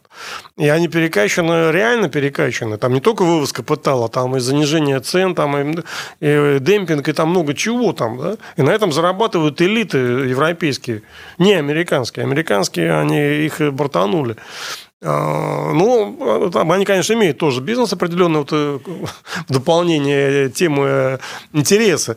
Они, значит, каким-то боком э, записали эту Ависму в, в санкционный список, который Титан поставляет. Ну, там начался скандал в Соединенных Штатах. Боинг без этого Титана. Да, начался скандал. Они довольно быстро эту Ависму, значит, вычеркнули, или Висму, как ее там называют, значит, э, вычеркнули из этого списка. Потому что, ну, американцы выгоден, э, выгодна эта поставка Титана. И зачем они сами себя будут там, э, значит, наказывать? Поэтому, конечно, американцы тоже в какой-то степени участвуют. Но основной выгодополучатель, бенефициар этой компрадорской схемы – это Европа, Британия, Евросоюз. И Кремль, естественно, без Кремля это невозможно делать. И политические вопросы через Кремль решаются. Кто финансировал Украину и Белоруссию весь 30 лет, содержал их? А чем занималась Украина и Беларусь? Они дрейфовали от России значит, в сторону Евросоюза. Там были, видимо, планы их там, в конце концов, значит, по частям или полностью включить Евросоюз. Другое дело, что сам Евросоюз оказался в кризисе, им сейчас не до этого. Плюс американцы там влезли, поэтому начался процесс немножко другой. А, ну, реально Россия оплачивала. Ну, какая бы нормальная самостоятельная страна, там, национально ориентированная, стала платить Украине, Беларуси за то, что те от, значит, отпиливаются от России. Это смешно. Любое национально ориентированное правительство в Кремле в 92-93 году вернуло бы все, как говорится, обратно. Значит, без всяких особых проблем. Значит, потому что экономически эти страны в тот момент, они просто были ну, как бы не в состоянии вообще ничего это делать. Они бы рухнули бы. Сейчас, через 30 лет, после огромных туда вливаний, там, когда люди уже там немножко притерлись, там что-то научились, и то они очень слабые экономически зависят от той же самой России. Значит, ну или от кредитов, там второй вариант западных. Поэтому понятно, что Кремль, он, значит, с Западом находится в полном взаимодействии, но есть на Западе разные точки зрения. У американцев одна, у европейцев другая. И потом есть автономность у Кремля определенная. Не все, наверное, что он делает, нравится там всем подряд. Потом есть вопрос смены команды, вообще выбора путей для России. Потому что ну, 30 лет прошло, что дальше? Надо что-то думать, что дальше-то делать. Могут быть разные варианты предложены. От, начиная от таких экстремальных, как расчленение дальнейшей России, заканчивая просто какой-то обычной организации, там, ну, новой как бы власти, там, да, со сменой команды. Вот когда Путин пришел, смены команды глобально не было, она постепенно произошла, но это довольно плавно произошло. Да, Волошин ушел только после да. второго срока, по-моему. А, значит, а могут, он раньше ушел, ну, а могут, первого срока, э, могут сделать более такую резкую смену, потому что, ну, накопились как бы вопросы, накопили, и эти элиты, которые вот кормились эти там, хотя бы путинские, там, 20 лет, они слишком укрепились, и э, такие значит, слишком богатые, слишком самостоятельные. Да, они подчиняются, предположим, но черт их знает, что от них завтра ждать. Всегда лучше иметь дело с неопытными бедными людьми, чем с богатыми и как бы опытными, информированными. Поэтому и Путин заматерил. Это тоже как бы фактор, который ну, должен побуждать, по идее, в такой схеме, должен побуждать как-то его немножко там, ну, при прочих равных, если это не повлечет никаких проблем, лучше как-то его заменить. Ну, там, на Медведева какого-нибудь или еще на кого-нибудь, там, да, на Навального, как вариант. А, поэтому эти вопросы, они постоянно обсуждаются, постоянно имеются в виду. И, конечно, сейчас ну, штабы планируют, что делать дальше. Как вот Россия должна развиваться. В России планируют, на Западе планируют. Поэтому совокупность вот этих всех э, значит, планов и, значит, и создает, и факторов создает ту обстановку, которая у нас складывается. Она в какой-то степени имеет э, сценарный характер, а в какой-то степени это все происходит из жизни, потому что невозможно все запланировать. И сценарий любой, он, политический сценарий, он всегда применяется к жизни. Никто не будет против ветра плыть. Зачем? Какой смысл? Всегда стараются вписать, сценарий написать такой, который соответствует тем трендам, которые существуют в, сам, в самой жизни. Или там, в данном случае в России. Будут исходить из российских условий. Поэтому такой многофакторный процесс, который вот мы видим разворачивается, ну, мы сейчас анализируем вот один из элементов этого процесса, на, накачку политическую Навального, создание из него такого альтер второе второго по значимости политика в России. Ну, ему еще дадут премию Нобелевскую мира. Ну, может, и не дадут. Это детали. Это, это тех, технические детали. Его могут вообще зачистить, там, могут принять э, такое решение и сделать из него там сакральную жертву какую-нибудь там. Мало ли что может быть. Может быть, это случайно произойдет. Просто чисто случайно, да? Самолет полетит с ним куда-нибудь. Это ну, вот э, Ходорковский говорил, что его не специально эта парнишка убивала, а парнишке что-то в голове померещилось. Ну, бывает. И он ночью да, на бывает. него по зоновским привычкам прям ткнул его в глаз, чуть не попал. Да? Ну, а мог, а даже мог, сам да. Ходорковский сказал, что это не было заговором каким-то. А мог он... попасть в глаз. Ну, попасть. А может убить. Мог. Риски всегда да? есть, конечно. Помните, как это Капицу чуть не зарубил там вот этот э, Сумасшедший, да, какой-то. Ну, он не просто сумасшедший, он то ли научно работает, то ли аспирант, то ли студент был. Э, создатель очередного вечного двигателя. Неважно, но он учился там в этом МГУ, да. взял топор, пошел рубить э, Капицу. Это же не значит, что в это КГБ послало там убивать Капицу. Бывают, бывают всякие случаи. Я еще хотел обратить внимание вот на что. А, если мы говорим о политике западных стран, особенно Соединенных Штатов, они исторически не любят складывать все яйца в одну корзину. Вот в отличие от России, которая в этом отношении проводит довольно такую, я бы сказал, грубую, грубую кондовую политику, э, те действуют э, хитрее гораздо. Ну, они, они здесь, знаете, они официально поддерживают какого-то более... Они официально одно. присылают миллиардера, официально который под... миллиардер, верно. который, типа, он не у власти, ну, либо он как-то да. связан с властью, или Картера. У них есть бывшие президенты, есть бывшие и он поддерживает оппозицию. У них есть э, медийные фигуры, которые да. могут выполнять и выполняют функции, так сказать, по связи с оппозицией и они проводят эту линию постоянно и тонко. Они никогда, ни, ни, никогда, так сказать, все, все яйца в одну корзину не складывают. Они подстраховываются. Британцы еще круче. Британцы, да, сами, про... британцы сами выращивают. Да, правильно, правильно делают, я вам скажу так. Правильно делают. Не надо быть дураками. Не надо быть лохами, надо проводить умную, продуманную, тонкую Конечно. политику. И поэтому удивляться тому, что, так сказать, там, э, что э, они все яйца не складывают в Навального, в корзину Навального, по, по крайней мере, наивно. Почему они должны все яйца складывать в одну корзину? Ну, и не будут этого делать.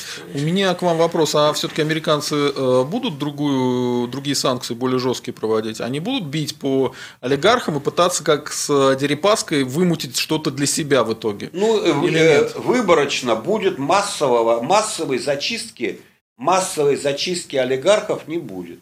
Им это тоже не выгодно. Им это не нужно.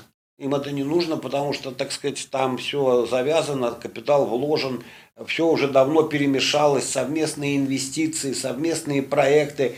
Э, покупка акций, покупка гособлигаций и прочее. Кстати говоря, Россия до сих пор покупает облигации, да, да, да. Совсем недавно купила. Совсем недавно. Ну, там небольшие суммы еще. Ну, неважно, но тем не менее. То есть, Пос... путинские, уважаемые путинские олигархи, э, вам в ближайшее время ничего не грозит, Нет, судя по всему? не факт. Может быть, а вот, э, вот, знаете... Отдельным может грозить. А вы знаете, вот у меня сомнения по поводу Сургутнефтегаза, которую связывают с Путиным, по поводу Роснефти и по поводу Газпрома вот по ним могут американцы долбануть или нет? Потому что мой личный коммерческий прогноз, что долбанут.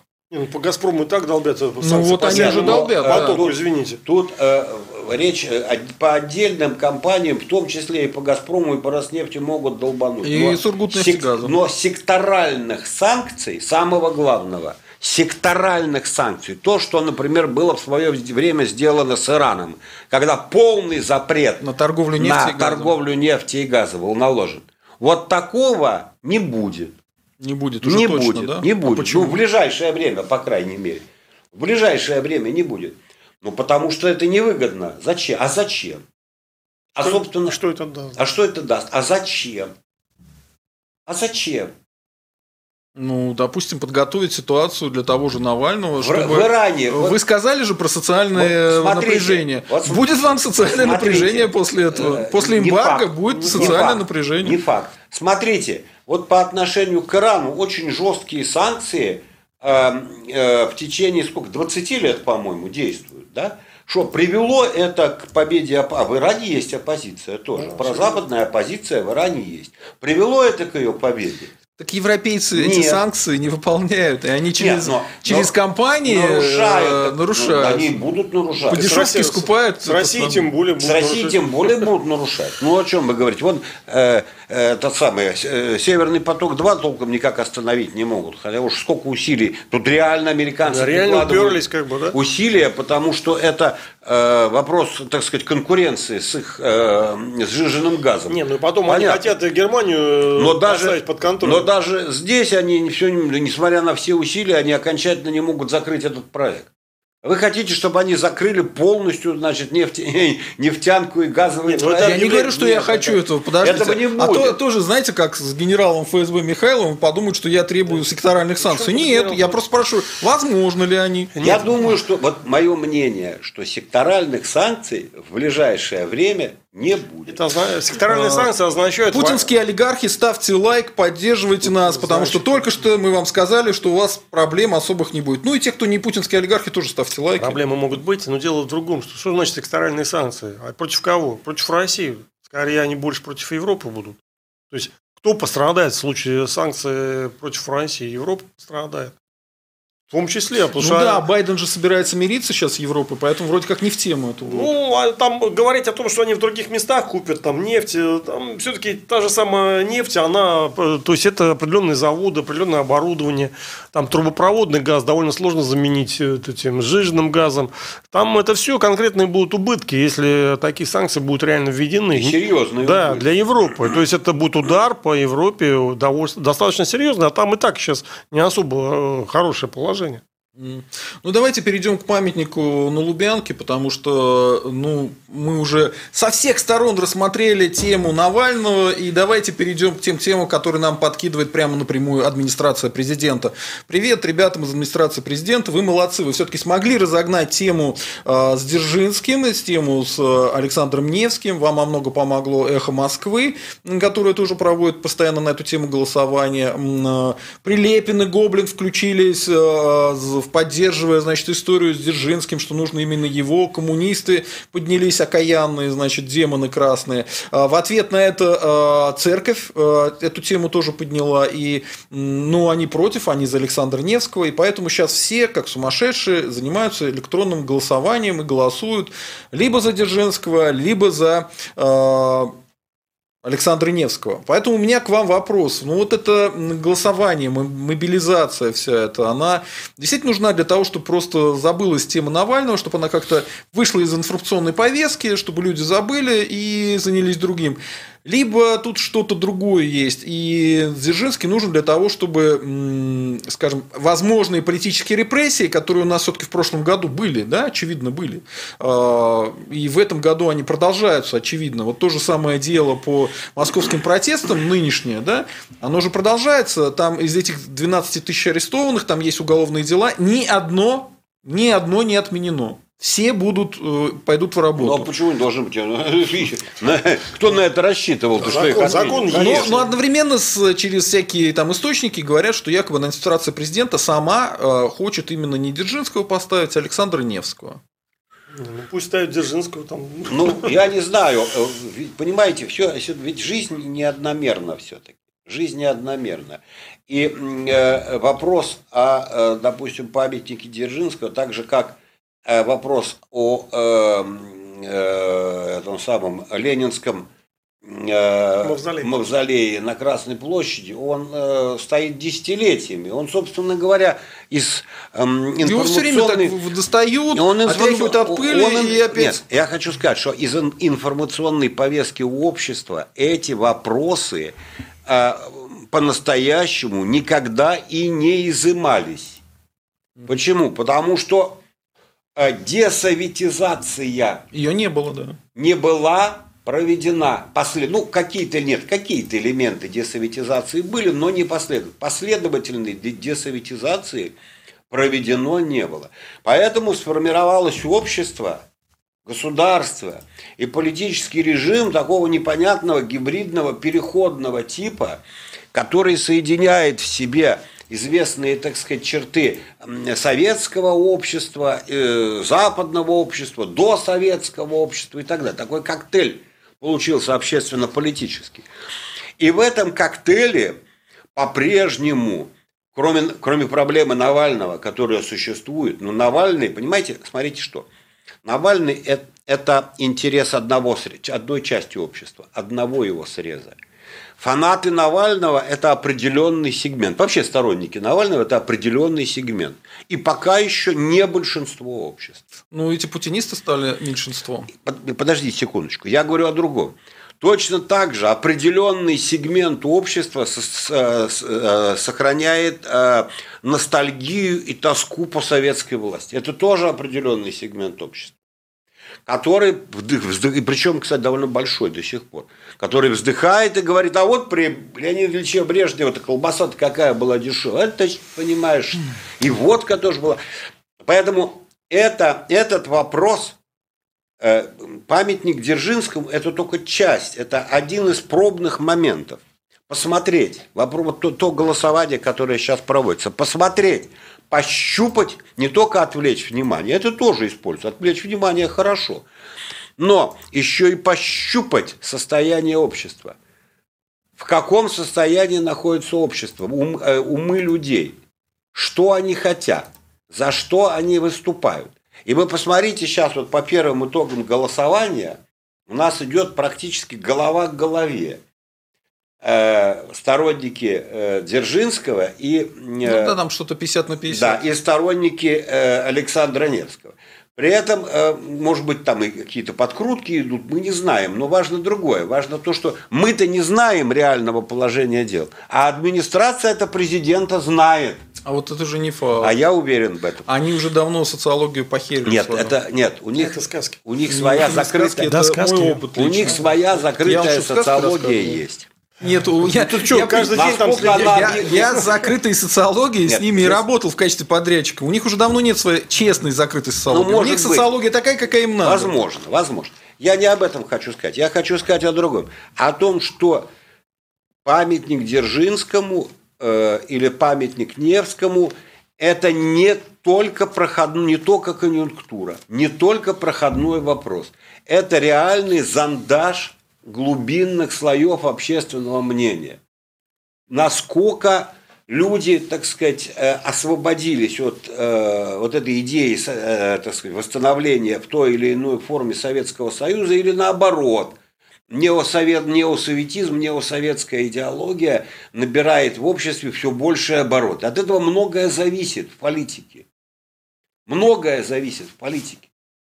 Кто будет востребован, так сказать, через несколько лет? Какого типа политика, какого типа идеология, какого типа лидеры будут востребованы? Это зависит от настроения умов. И поэтому я не считаю, что э, вопрос, э, так сказать, э, с памятником Дзержинского носит такой уж проходной характер. Ситуативный. Это, это, это, это зондаж, глубинный зондаж общественного мнения и выяснение, так сказать, настроений общества. Ну, в Москве прежде всего, в столице, потому что столица же в основном. А там решает. голосуют все кто угодно, может из любого города. Прилепин обучал своих сторонников, как голосовать из других Ну, городов. может быть и можно, я не знаю. Я просто хочу сказать, что я хочу сказать, что э, определенную роль, определенную роль, ну, так сказать, вот э, как такой э, показатель, как показатель, как поплавок такой, это играет. Так же вот как поплавок показывает, клюет рыба или не клюет, хотя он не рыба и даже не крючок. Понимаете? А он только показатель. Вот так же и, и памятник э, Дзержинскому или Александру Невскому или кому угодно. Он, он сам по себе не, не, не, не представляет особой ценности, но он индикатор, он показатель настроения общества. Вот такой аспект. Э, вам не кажется, что э, вот либералы, когда говорят, что Дзержинский, ну, это палач, э, все окей, но они же нападают и на Александра Невского, и говорят, что ну, вот Александр Невский ездил в Орду и так далее.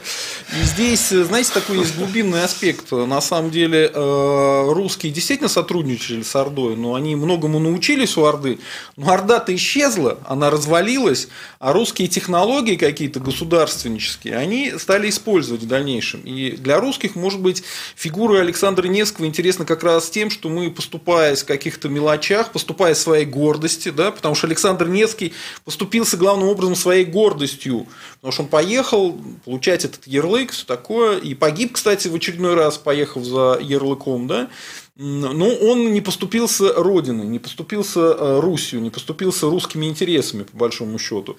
И, э, видимо, нашему поколению или поколению наших детей придется сделать то же самое, но с Западом, про который мы только что с вами разговаривали, и показали, что Западу во, много интерес, во многом э, они интересанты нынешнего режима, понимаете? Они интересанты не только Навального, они интересанты Путина даже в большей степени, потому что от Путина больше гораздо потоков финансовых. А что там с Навальным будет, еще неизвестно.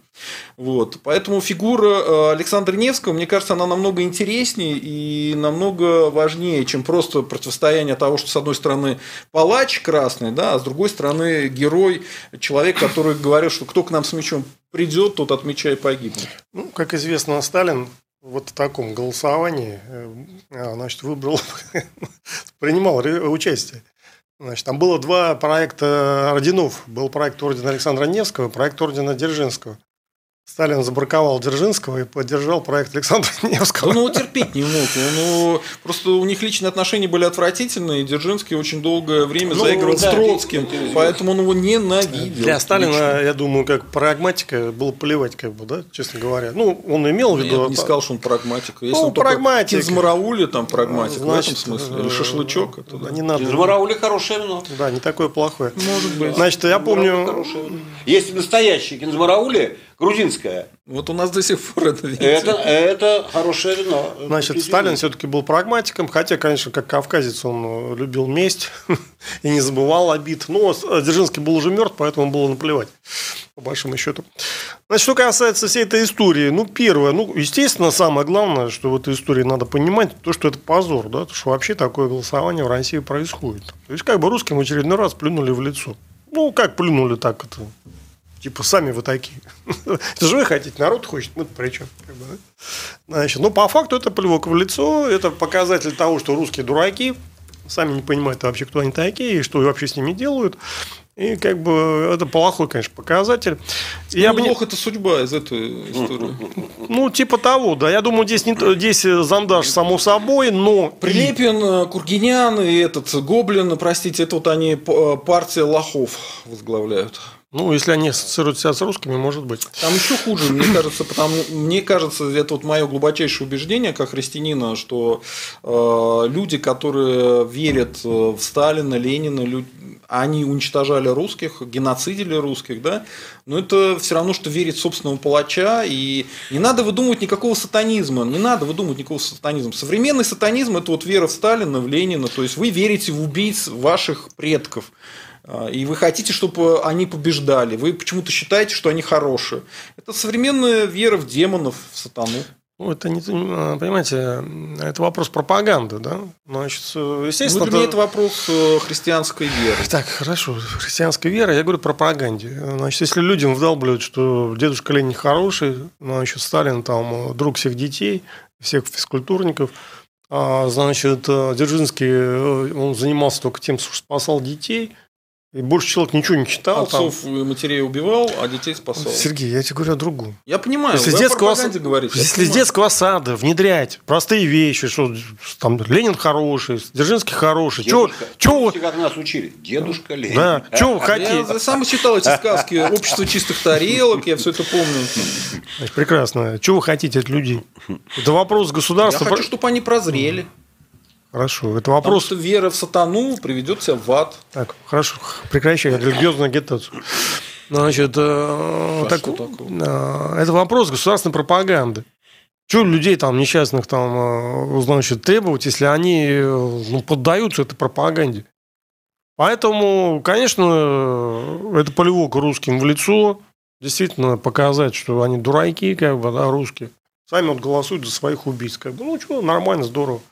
Но здесь не только дело в До зондаж. 24 года протянем. Да да? это сказать, господи, Да, сколько ж да, можно там это... Давайте. Успокойся с этим Дзержинским, спокойно, поставят отлично, будем ходить там, с- сниматься около него, делать селфи. Значит, не надо так это резко реагировать на такие вещи. Это провокация еще с другой стороны. А с третьей стороны, они будут, если они там, даже если они проиграют это э, голосование, сам факт, что там было, предположим, 51 на 49 или там 55 на 45, они будут этими 45 говорить, слушайте, видите, у нас документ. Люди-то вот они за Дзержинского. Поэтому давайте строить жизнь по Дзержинскому. Значит, все, вот, кто не согласны, они сволочи, как бы. Вот за нас народ, как бы, да, значит, голосует. То есть это будет использовано в пропаганде нынешней как аргумент. Что вот, смотрите, народ за Дзержинского, за Сталина, как бы, здорово, как бы, да. Значит, это, это один момент. Следующий момент э, чисто городской. Вообще не понимаю, зачем там ставим, памятник ставить, как бы. Там изначально же фонтан был, да? Вот именно, фонтаны. Вот это чисто городской вопрос. Зачем ему придали такое э, значит, значение? И Никаких референдумов там не надо, надо найти архитектурное решение. Если нынешние их не устраивают чем-то там, да, вот, то им не нравится, что там сейчас творится. Ну, давайте посмотрим, э, как- какое архитектурное решение ну, наберет наибольшее как бы, количество моск- поддержки москвичей. Они взяли заранее, значит, выбрали одно решение, памятник, да, не фонтан, памятник. И сразу определили два всего варианта. Это правда. Да, а почему Александр Невский? А почему Александр Невский? А почему не там, не знаю, не Столыпин? Почему не Николай II там, да? Почему там еще кто-нибудь, там, не знаю, какой-нибудь, там, Деникин какой-нибудь? Значит, э, или еще кто-нибудь там. А почему Александр Невский? Ну да, типа популярный, да, вот он будет как бы соперничать. Вот он тогда выиграл имя России, а сейчас вот Да, он- в 2008 году. да. Ну, это все, знаете, для бедных, как бы. Во-первых, такие опросы никогда не проводят э, нормальные люди, а я думаю, что в Кремле в мэрии работают люди нормальные в этом смысле, э, без э, изучения социологии предварительной. Второй момент, естественно, там в нужный момент они подкрутят так, как им нужно. Правда, я не уверен, какое решение политически будет принято. Возможно, э, э, на это они будут исходить все-таки из голосования. Да? Э, Если будет много, Можно косвенно только догадаться, что раз церкви разрешили голосовать и агитировать за Александра Невского, что вряд ли администрация президента будет прям опускать церковь и входить с ней в конфликт. Я не- Поэтому и говорят, что заранее понятно, что я не, Невский победит. я не знаю, честно говоря, кто там, потому что там не так все просто на самом деле. А, извините, а как по Войковской опустили патриарха лично, да? Вот казалось бы, ладно, там Дзержинский, он раскрученная фигура, черт с ним, там все его знают. Там фильмов наснимали просто миллион. А в хрущевское время в основном, кстати. Хрущев, Брежнев. Да, фильмы, да. да, просто огромное количество фильмов про хорошего Дзержинского, такой там чисто... Чистые руки. Ну, да, холодное сердце, там, да. горячее сердце, там что-то холодное ум. Да, да, все. Кровавый палач. Значит, э, эту мифологию раскрутили очень сильно. Ну, возьмем Войковскую. Кто такой Войков, там вообще знать никто не знал. Там, кто такой там. Вот, да, до сих пор не знаю. И знаю, и сейчас не знают там, да. Патриарх их попросил, ну, переименуй, ну, будьте людьми, как бы, переименуйте станцию метро Войковская. Зачем вы именем человека, который причастен, там, неважно, лично участвовал, не участвовал, ну, причастен к убийству и ассоциируется с убийством царской семьи, который, извините, у нас прославлен в церкви, вы ходите все в церковь, там, да, начальники, кланяетесь, там, свечки ставите, целуете иконы, едете к старцам каким-то. Ребята, ну, вы вроде православные. Ну, переименуйте Войковскую. Кто вам мешает? Ну и что? Патриарх попросил в 16 году. И что, плюнули на патриарха, как бы, да? Mm-hmm. До сих пор Войковская есть, как бы. И метрополитен у нас имени Ленина, кстати, кстати, кто не знал. Нет, мне тут пытались, пытались сказать, что он давно не имени Ленина. Мы пока зашли на их сайт, зашли в их официальные документы, имени Ленина, имени да, Ленина. Не, да. не сомневайтесь. Ну, я проверял, прежде чем говорить. Значит, то есть они даже Войковскую не переименовали. Что вы хотите как бы, от этих людей? Как бы? Ну, да. Это позиция. Позиция. Значит, следующий момент с Александром Невским. ну, тут не все однозначно. Александр Невский это, миф, это мифология. Нету там ни документов, там, знаете, как бы э, никаких там. Э, нету. То есть, ну, в немецких хрониках он есть. Ну, не только в немецких. Так, это, это, есть, есть первая новгородская летопись, он там да, ну, упоминает. Ну, летопись это все дело такое темное, да? Ну, ну, ну поверьте профессиональному историку. Все темное, понятно. Вся история темная. Да летописи делают. С Дзержинским разобраться не можем. Да, да, с полетом на Луну не могут разобраться. Чего вы там говорите да. про Дзержинского, а уж тем более про Александра Невского. Как бы, да? Значит, это тот период, это еще там, э, ну, середина 13 века. Ну, нет документов, не было ни газет. То есть, информация тогда имеет какой-то смысл, когда много перекрестных, независимых источников перекрестно как бы сообщают ее. Когда такой информации нету, и все базируется на каких-то там упоминаниях в каких-то летописях э, единичных, да, это все очень-очень зыбко. Вообще по этому периоду реальной информации документальной нет. До сих пор не знаю, была ли это Орда, идет дискуссия. Что не могли монголы столько завоевать, ну физически не могли, да. Поэтому ну, все, все знают эти там Фоменко, Носовская, но и без них там, и без них есть э, очень много скептиков там, да. Ну, Поэтому... Честно говоря, в это во все не верю, ну не важно. Да при чем тут верю, не верю, я тебе говорю, документов нету. То есть это мифологизированная в любом случае фигура. Предположим, есть записи в летописи настоящие, да, реально там кто-то что-то записал. Предположим. А кто что записал? Ну, просто берем два. Вот сейчас мы тебя поручим записать э, в летописи про Дзержинского. Кто он такой Хорошо. там, да? Просто берем два мифа. Я на минутку перехожу на вашу сторону и говорю, берем миф Дзержинского, берем миф э, Александра Невского. Кто русским ближе, какой из мифов? Ну, по-моему, вообще, как бы, Дзержинского сразу под стол, в ад, он там провалится, да, и в аду гореть будет. А Невский, ну, отличный миф. Послушайте, отличный, Дзержинский... Ставим, но выбираем его. Да, Дзержинский, в отличие от э, Невского, не миф. Полно документов. Просто полно документов. Что говорят, что миф есть про него, что он детей, значит, спасал, больше ничем не занимался. Есть мифология раздутая, но документов тоже полно. Про Александра Невского ничего нет. Есть отдельные упоминания действительно в каких-то там э, подозрительных там летописях, которые непонятно кто, непонятно когда писал. Да? Ну, есть На... в монастыре Александра Невского, почитание его как э, Извините. святого. Значит, э, Поэтому... мне не надо рассказывать. У нас в Обскове там огромный там вот монумент стоит. Ну, Значит, на этом можно основываться. Да, но это мифология. Это чисто воды мифология. Как бы. В отличие от документальных данных по Дзержинскому и там, по, по там, 20-19 веку, там есть документальные данные очень много. Чего нету от, от темных периодов там, столетия назад. Я говорю, разница вообще существенна на самом деле. Поэтому Невский – это чистая мифология. Вот то его там проклинали, там прочитайте это, я говорю, Покровского, да, история. Кто такой Невский там по Покровскому. Это ведущий был лидер советской исторической школы до определенного периода, пока не умер.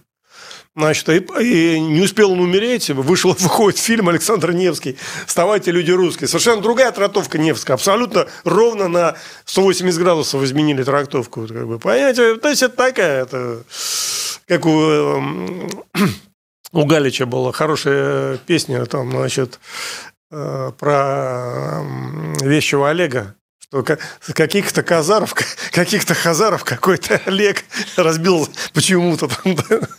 Значит, э, то есть э, трактовка меняется с, с политикой.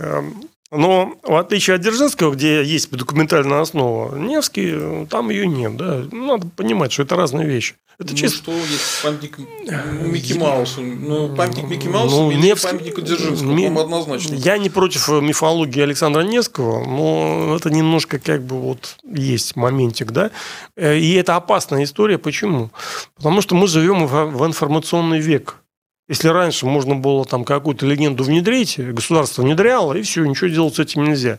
Сейчас легенды, которые внедряет государство, они очень э, легко подрываются, если нет реальной документальной основы, если нет аргументов. То есть это все легко, то есть вот эту всю мифологию, ее легко уничтожить. Почему, кстати, вот выгодно Западу сталинизм, Дзержинский выгоден? Почему выгоден?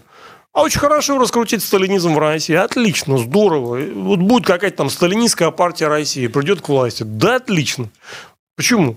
Да по простой причине. Уничтожить сталинизм политически в нынешней информационной ситуации не составляет абсолютно никакого труда. Это мягкая игрушка в руках реальных, реальных пропагандистов. То есть достаточно показать э, по-настоящему серьезные вещи про, Сталина. От этого сталинизма ничего не останется. Просто сейчас это замыливается, там, там это где-то на периферии сознания, это не мейнстрим. Ну, то возьмите голод 33 -го года. У нас на канале есть э, плейлист про голод в СССР. Рекомендую ознакомиться с документами НКВД по этому поводу. Да, там, там мрачные вещи абсолютно. Значит, э, это то, что мы можем сейчас по открытым источникам сказать. Да? Если капнуть серьезно, вот как на Украине копнули с Голодомором. Вы думаете, на Украине кто-то не верит, что был Голодомор? Это серьезный. Вот единственное, что объединяет Украину. Кто не верит? А разве в России кто-то не верит, что кто-то В России, да, многие не верят. Ну, есть сумасшедшие, Нет. которые говорят, что, что в Ленинграде не было, в блокадном Ленинграде ну, не было каннибализма. Ребят, ну, понимаете, ну, меня знаете, даже есть, в этом уверяют. Есть, лю, есть люди, которые э, вообще ни во что. Есть люди, которые говорят, что Земля плоская. Ну, что, есть, ну, ну, Не, я объясню разницу в чем. Я объясню, в чем разница. Конечно, э, сказать, что вот у нас там какие-то есть э, там массово люди там э, считают, что его не было, такого нет. Но эта тема это другой разговор. Отодвинуто. Она на периферии находится. Ну, люди даже про нее не вспоминают. Это другой вопрос. А если им сказать, ребята, вот вы за Сталина, за сталинистскую партию России, предположим, там теоретически такую создадут, там, и она будет идти к власти, вы голосуете. А вот как вы одобряете то, что Сталин уморил голодом несколько миллионов крестьян в 1933 году? Ну, объясните, да, нет. Как бы, да? Вопрос простой. Вот на любых дебатах вас спросят. Вот вы за сталинистов, да, отлично. Вы одобряете, что русский... А чем он лучше Гитлера? Вот Гитлеру приписывается, что он там мирных жителей где-то там 7 миллионов уничтожил. Хотя это тоже там преувеличение, но неважно, как бы, да, приписывается. Это есть комиссии, все это всесоюзные чрезвычайные комиссии, помните, после войны создали, даже во время войны, во время войны. Конце же, войны, да. Да, э, работала. Она насчитала там, по-моему, 7,4 миллиона э, жертв э, вот этих э, э, гитлеровских репрессий там и всего прочего, террора. Ну, хорошо, цифра преувеличена, но оттолкнемся от нее. 7,4 миллиона, да, за всю войну, за 4 года. Хорошо. Мирного населения. Значит, берем 1933 год. По э, данным, которые официальные у нас в России, это Госдума приняла постановление в 2008 году, по-моему, значит, по, по, по годовщине голода 1933 года. Там написано, что коллективизация привела к голоду, который унес там 7 миллионов э, человек. То есть, факт, если по-русски говорить, их реально уморили голодом.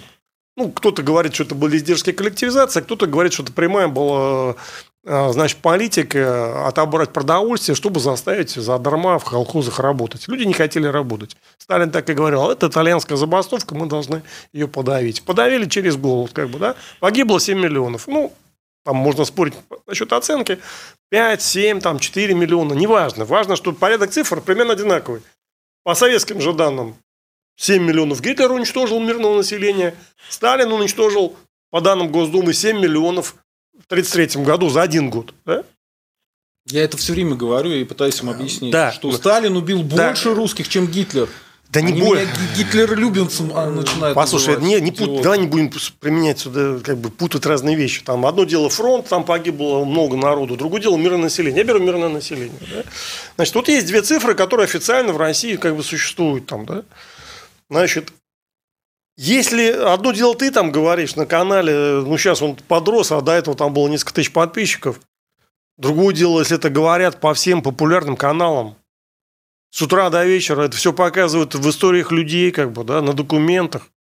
Совершенно разный будет. Информационный удар снесет все, как он снес все. Послушай, как он снес все на Украине. Я вам еще раз объясняю, почему на Украине нет вот этого стремления к сталинизму, к Дзержинскому. Там люди еще, э, там реально такое советское сознание на Украине. Но там этого нет, потому что государство провело кампанию. Там, не, там невозможно выступать. Там это тоже есть. Ну, меньше есть, есть. Значит, ко мне приходят оттуда сталинисты. Нет, да. послушайте, да. Но до сих пор не могу понять, это ФСБшники или СБУшники. Да не в этом дело. Там это в гораздо меньшей степени. Гораздо меньше. И никто там не будет спорить, что был голодомор или не было, да? И, а такие люди тоже там есть, но их очень мало. Ну вот. Я говорю о масс, подожди, о массовом сознании, о большинстве населения. Я не говорю там, э, там об отдельных людях, каких-то группах. Я говорю о массовом сознании, большинство населения. Если сейчас вот начать это с утра до вечера несколько лет, значит, эту компанию от сталинизма ничего не останется. Камня на камне. Это очевидные вещи. Я... Поэтому Западу выгодно иметь сталинизм э, в России. Или как там серьезную силу одну из там политической, или даже как господствующую силу. В этом отношении выгодно. Ну, в других, может быть, не очень выгодно. Да? Ну, как там много, много, много нюансов. Ну, просто, э, э, например, э, опять-таки, Почему Бандеру раскрутили на Украине? Потому что легко демонтировать культ Бандеры. Вот сейчас там культ Бандеры на Украине. Но он э, легко доказать, что он был англосоветским агентом и фактически вредил Гитлеру для, для того, чтобы не дать ему использовать ресурсы Украины в борьбе там, э, с Советским Союзом. И он этим занимался, он уничтожал там э, конкурентов, э, мельниковцев, бульбовцев. Он больше убивал их, чем... Значит, а я бар... украинским националистам, когда это говорю, они обычно затыкаются. Очень ну, естественно, быстро. потому что это правда. Это правда, да. А, я просто хочу добавить, что действительно канал был небольшой, когда мы делали сериал вот на тему э, голода в России, и не только в России, в Казахстане уморили кучу народу, э, на Кубани, которая житница, где как бы всегда смеялись над голодающим Поволжьем, знаете, там то же самое были, там то же самое был ужас. И самое страшное, что вот прошло много лет, и даже на маленьком канале с маленьким просмотром заходили люди и говорили, да, у моего деда это было, это было с моим э, бабкой, вот это было вот у нас точно так же, у нас председателя колхоза посадили, потому что он старался зерно, значит, все не отдать, говорил, у меня люди умрут, если отдать. И понимаете, есть свидетельства живых людей до сих пор, и а, все это есть вот у нас на канале, заходите, да. смотрите эти в общем, комментарии. Идея в чем, есть. что Э, сейчас крайне опасно строить государственную мифологию на таких э, шатких основаниях. В случае с Дзержинским, там это все уничтожается. Там, если просто реально провести э, ну, серьезную кампанию, ну, это, извините, за год можно всю мифологию уничтожить. Да? В случае с Невским, там тоже она очень шаткая, как бы, да. Ну, им там, может быть, нет такого смысла уничтожать, но, в принципе, даже сегодня этим занимаются, да. Сейчас идет дискуссия, хороший там Невский, плохой, реально все это ну, обсуждение незнайки, вот как народ пишет на Луне, как бы, хороший незнайка или плохой. Значит, как, кто лучше, знайка или незнайка, давайте обсудим, как бы, да. Поэтому э, в, в, в информационную эпоху лучше базироваться на твердых каких-то понятных и доказуемых вещах. Вот смысл моей, моего, моей речи в этом. Как бы. Хорошо, мы вас услышали. Но вы не хотите добавить? Я э, не вполне согласен э, с коллегой. Вот почему. Потому что по моим представлениям, по моему жизненному опыту, подавляющее большинство людей, э, ну, прежде всего наших соотечественников, потому что мой опыт больше относится к нашим соотечественникам, да вообще живут мифологическим сознанием. И, э, Я даже сказал сказочным. И э, факты, особенно факты исторические, на подавляющее большинство людей вообще никак не влияют. Просто никак.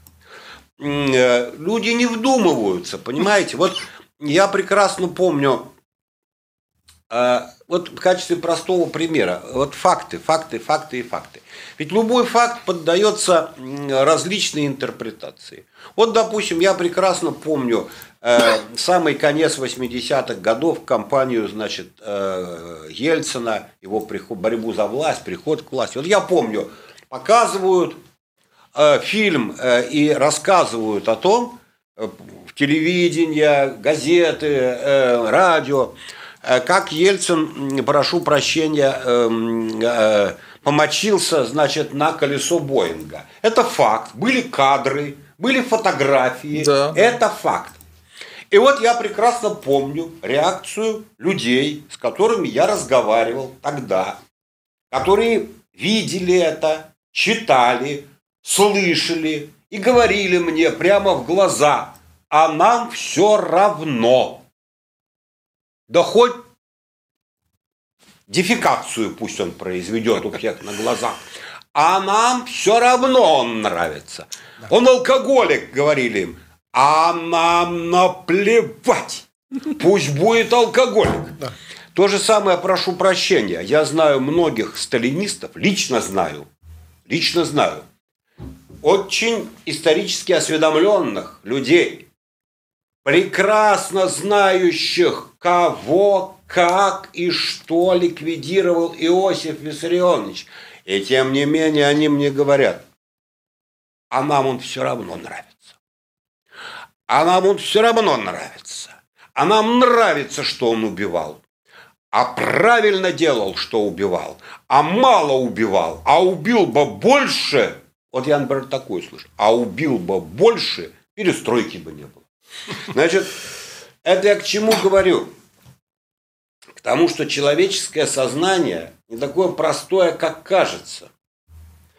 И а, при всем том, что оно, конечно, подвержено манипуляциям, вы абсолютно правы, безусловно, и поддается влиянию пропаганды и прочее, прочее, прочее. Но в нем есть некие темные зоны бессознательного, которые, которые как бы в меньшей степени поддаются влиянию рациональных аргументов, и, э, рациональных аргументов чем э, принято думать. Понимаете? Я э, полагаю, что э, к вопросу о Дзержинском, о Сталине, раз уж он был поднят и прочее, что есть э, в национальной нашей психологии, коллективном нашем бессознательном – определенная тяга и любовь к тиранам присутствует на протяжении веков.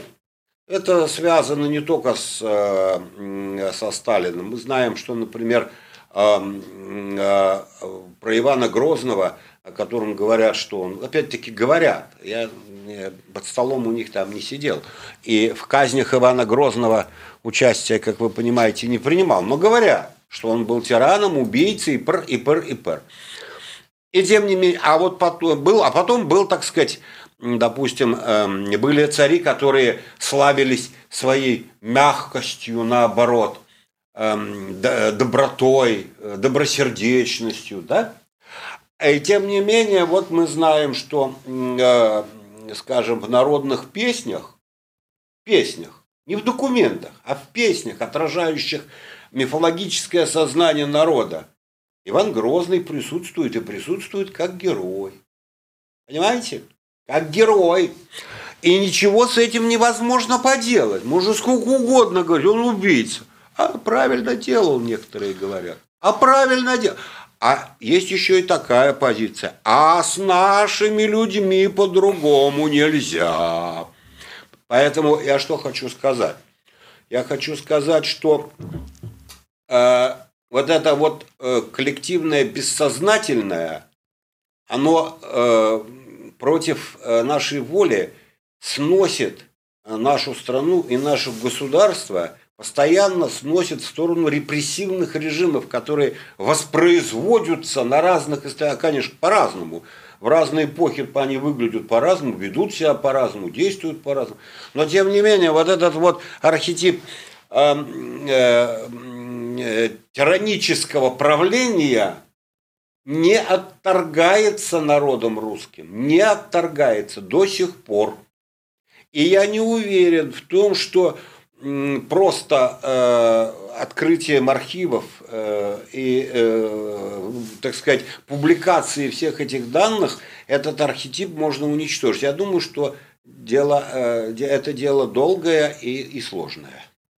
Сейчас можно, да? Да, Значит, конечно. Я Просто здесь... У меня есть важная новость. Сейчас, я три замечания сделаю. Первое. Конечно, речь идет о большинстве населения, не обо всем, сто процентов. Значит, и здесь я еще раз сошлюсь на пример Украины. На Украине есть одна тема, которая всех объединяет. Они все считают, что был голодомор. Там они могут говорить, там, вот, правильно, неправильно. Москали э, морили украинцев, или это сталинисты морили там крестьян, там, да, то есть каждый может там свой оттенок давать всей этой истории, значит, ну, а там никто не спорит, что не было. То есть, нет, там есть такие люди отдельные, но это, это маргиналы, они за пределами, как бы, ну, основной части общества. В России такого нет. Значит, во-первых, вот этот голод 1933 года, он где-то там на очень дальней периферии, очень много людей его отрицает, и это не вызывает, понимаете, Э, отрицание голода да, и даже его искусственного характера должно вызывать как бы презрение так вот, в нормальной стране. Там, да? Вот нас, нас морили голодом, русских, да? А, мы, а, а значит, и, когда человек говорит, да, до этого не было, я говорю, ну как не было, вот же там одно, второе, третье. Он говорит, нет, не было этого. Нагло в глаза говорит там с экрана, там, да. То есть в нормальной стране, здоровое общество говорит, слушайте, это негодяй какой-то. Так он и есть негодяй. Он есть негодяй, но у нас такого нет. У квалифи... нас нездоровое общество, да. вот в чем дело. Да, объясняю, да. Но люди этого не понимают, что, что вообще вот, вот э, история с Дзержинским та же самая история, как бы, да. Но, но на Украине, где общество, я бы не сказал, что оно более развито, чем у нас, у нас более, э, оно более развитое, но там все-таки этого добились. Почему? Потому что этим занималось государство. У нас государство занимало совершенно другую позицию. Это первый момент. Второй момент.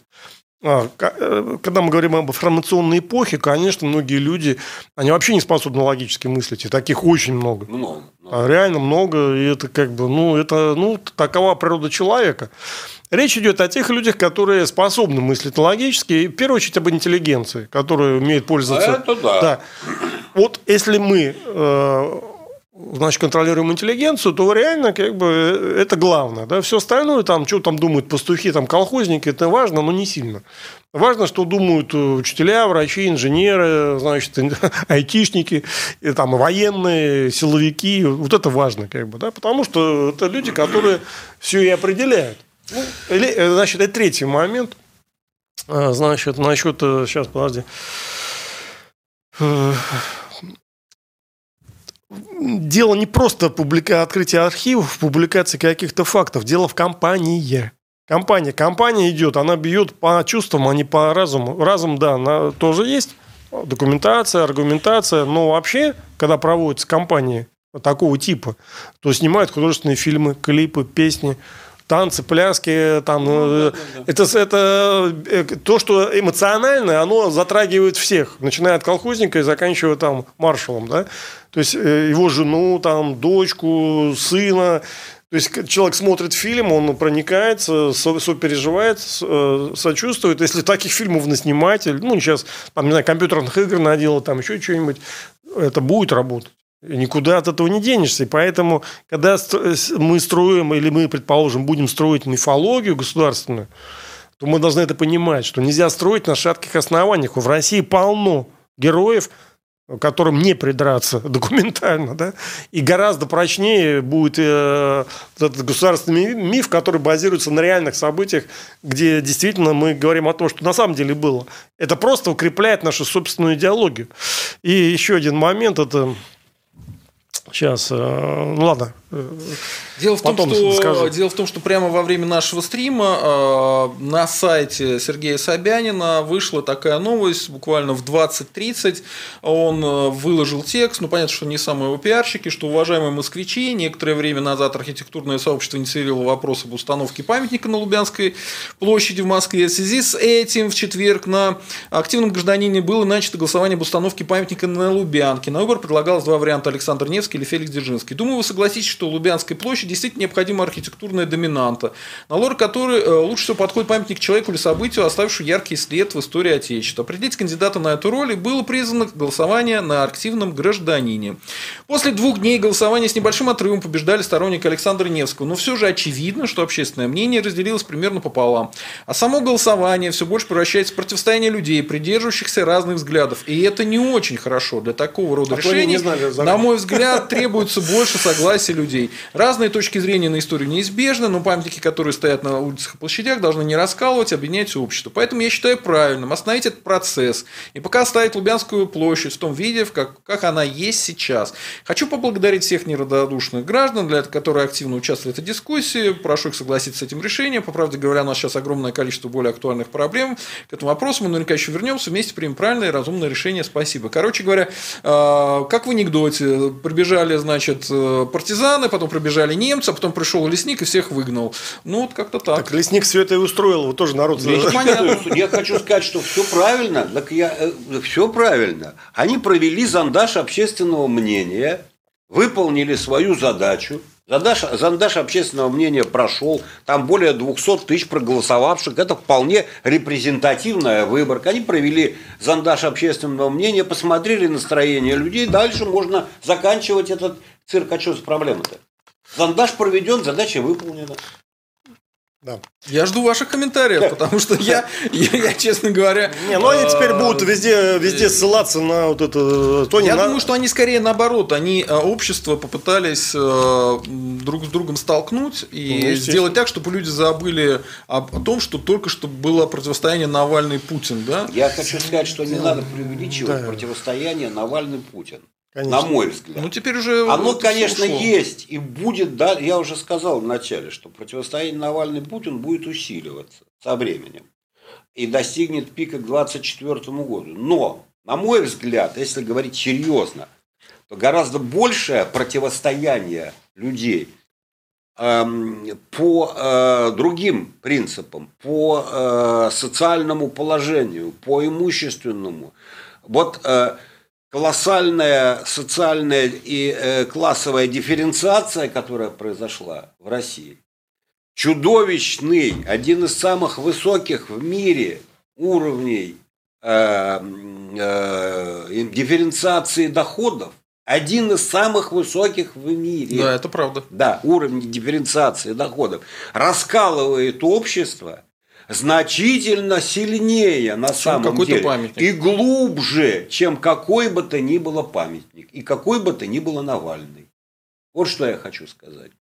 И вот этот раскол, этот тектонический раскол, хотя его десятилетиями пытаются засыпать, замазать и зацементировать, хотя усилия и власти, и большей части так называемой оппозиции направлены на самом деле на то, чтобы этот завал, чтобы этот так сказать, раскол замаскировать и отвлечь внимание на другие проблемы, например, на проблему честных и чистых выборов, так называемых, которых никогда в России не было. Ни честных, ни чистых, в основном, если говорить о президентских, никогда их не было. Ни честных, ни чистых. Да, и вряд ли будут, должен я заметить, в ну, ближайшие десятилетия. Да.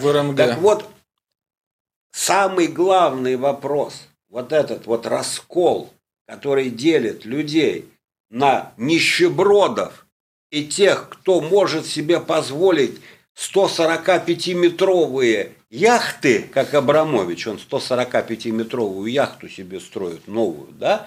Ну, старая да, уже маловато так. стало, да. уже маловато. Ему мало, сколько там было, 110 метров или сколько там? Ну, да. Маловато. Ну, же не для себя, он же для королевской семьи. Да, понятно, понятно. Так вот, я хочу сказать, что вот это возможности, да, возможность.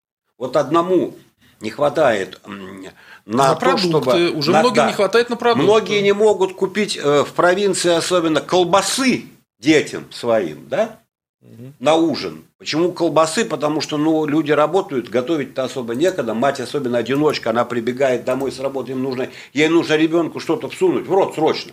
Поэтому спрос на колбасу.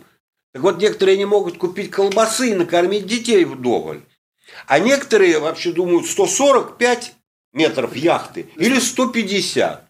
Понимаете? Вот, вот, вот этот настоящий тектонический разлом, он неустраним в ближайшем будущем. И вот он-то будет, по большому счету, вот русские националисты должны это понимать. Счете. Он будет решающим в конечном счете. Мне кажется, русские националисты должны понимать и использовать эту риторику.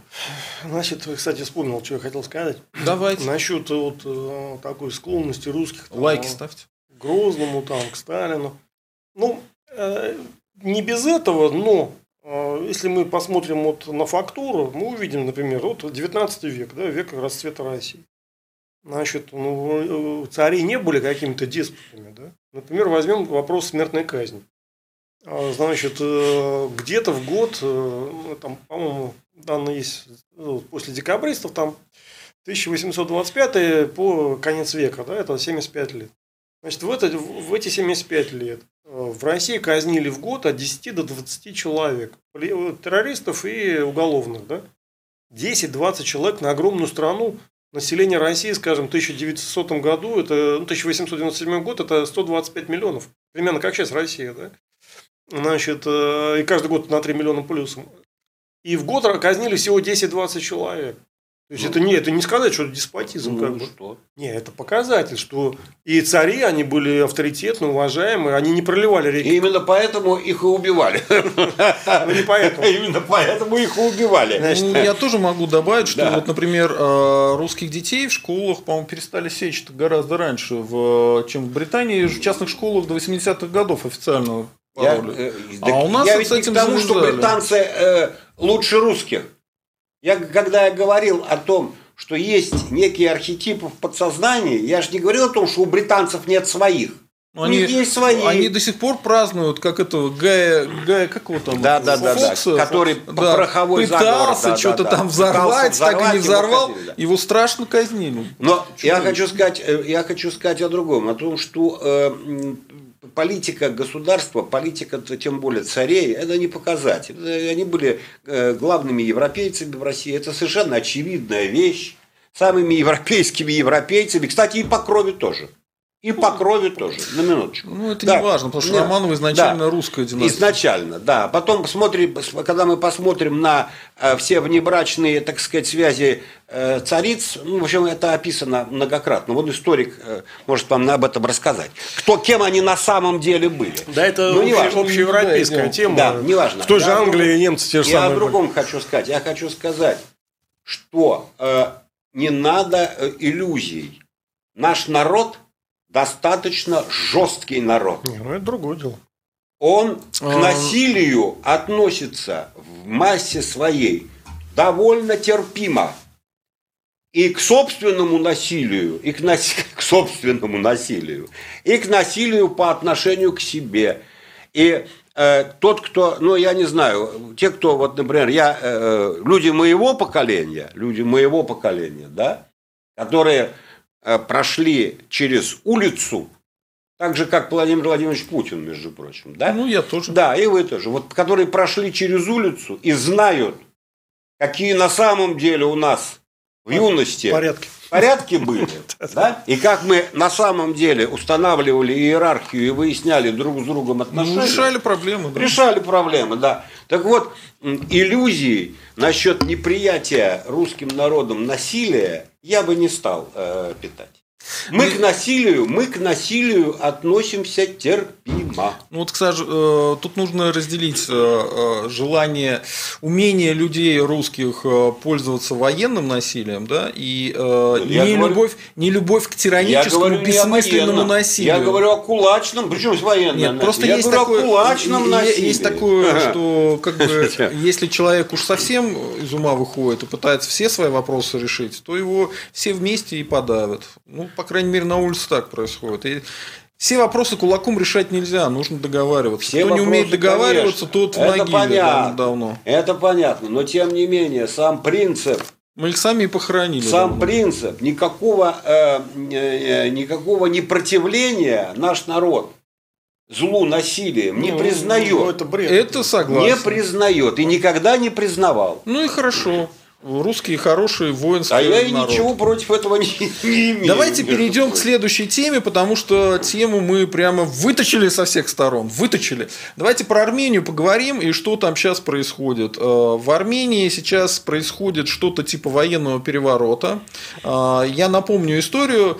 Э, армия, оппозиция начала протесты против Пашиняна. После, причем не после поражения в войне, что было бы логично, да, а там вроде что-то началось, быстро закончилось. А после его фразы, что 10% Искандеров только взрываются, на чем посмеял, ну, об этом спросили начальника штаба генерального, да, вот скажу точно, первого заместителя начальника генштаба ВС Тирана Хачатряна.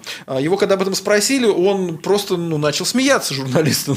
Сказал, что ну нет, конечно, такого не может быть. И за это его, значит, уволили. Конкретно президент Армении Армен Саркисян по предложению премьера уволил его.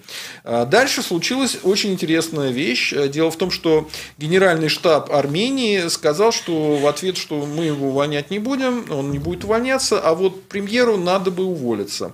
А, в ответ на это Пашинян приказал провести спецоперацию при помощи там, спецназа и арестовать, э, убрать. Э, на что МВД уже выступил с подобным заявлением, что ну, надо бы премьеру уйти. Вот. И помните, мы с вами все время говорили, что э, у Стрелкова спрашивали, какой будет признак того, что все серьезно.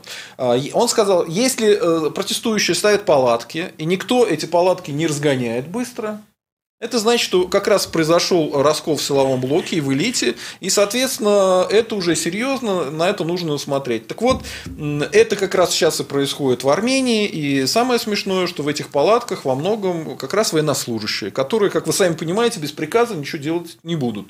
Выступило а, заявлением Соединенные Штаты, они сказали, что они, ну, они считаются Пашинян их ставленником, тут нет ничего странного, они говорят, что армия не должна вмешиваться в эти истории. Но интересно, что Турция выступила с подобным же заявлением, а Пашиняна очень часто называют Пашиевым и намекают, или Пашой, намекая на то, что он якобы продался азербайджанцам.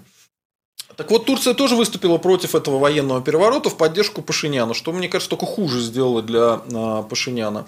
Вот такая, такой расклад. А, в понедельник я буду брать а, у, интервью у Тиграна Кочеряна, нашего эксперта из Армении. Мы с ним на эту тему поговорим. Надеюсь, Надеюсь, все будет хорошо, в принципе, там, но хотелось бы услышать ваши комментарии. Ну, я начал бы с того, что я не специалист по Армении. И э, для того, чтобы э, глубоко э, знать ситуацию там, нужно иметь разносторонние источники информации. То есть не только через СМИ, которыми мы пользуемся, этого недостаточно совершенно. Нужны дополнительные источники информации от непосредственных свидетелей, от знакомых, от друзей. У меня таковых в Армении, к сожалению, нет. Поэтому я сужу об этих событиях достаточно поверхностно. Угу. А, а, то, что а, в республиках Закавказья, в том числе а, в Армении, политический режим неустойчив на протяжении всего постсоветского периода, там происходит достаточно Э, сильные пертурбации, достаточно частые смены лидеров, э, это очевидный факт. Для меня очевидный факт.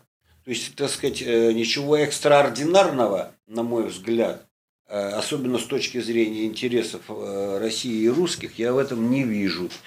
Это первое. Второе, то, что там произошла, произошел конфликт, практически война с Азербайджаном, Э, и э, в этой войне Армения потерпела поражение, это тоже факт. А по исторической традиции за поражение должен отвечать самый главный политический лидер. Вот потерпел поражение, неважно, объективно это было, субъективно, правильно ты руководил, неправильно, потерпел поражение, ты должен нести за это политическую ответственность.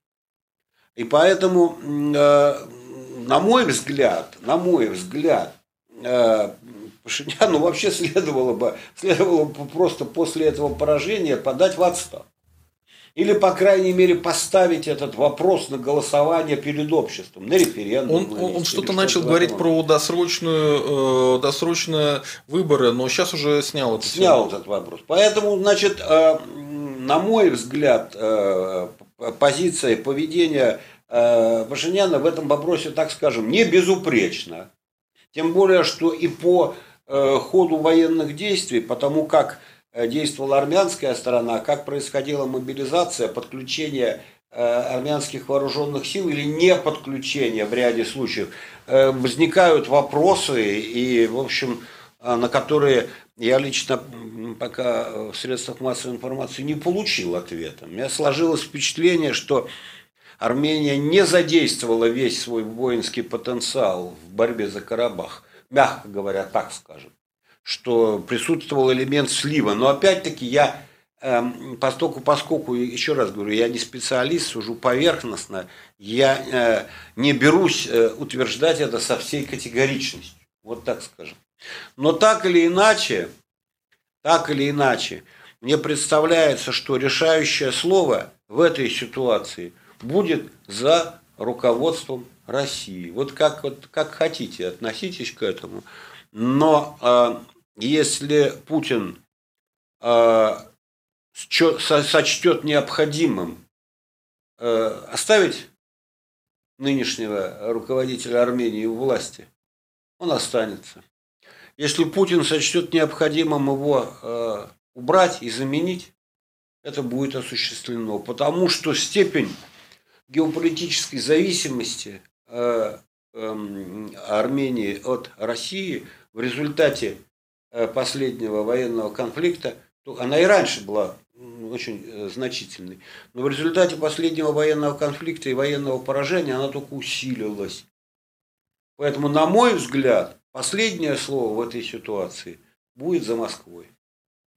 Спасибо, Евгений Эдуардович. Вам не кажется, что Опять происходит та же самая история, и американцев пытаются вышибить из Армении вот таким способом.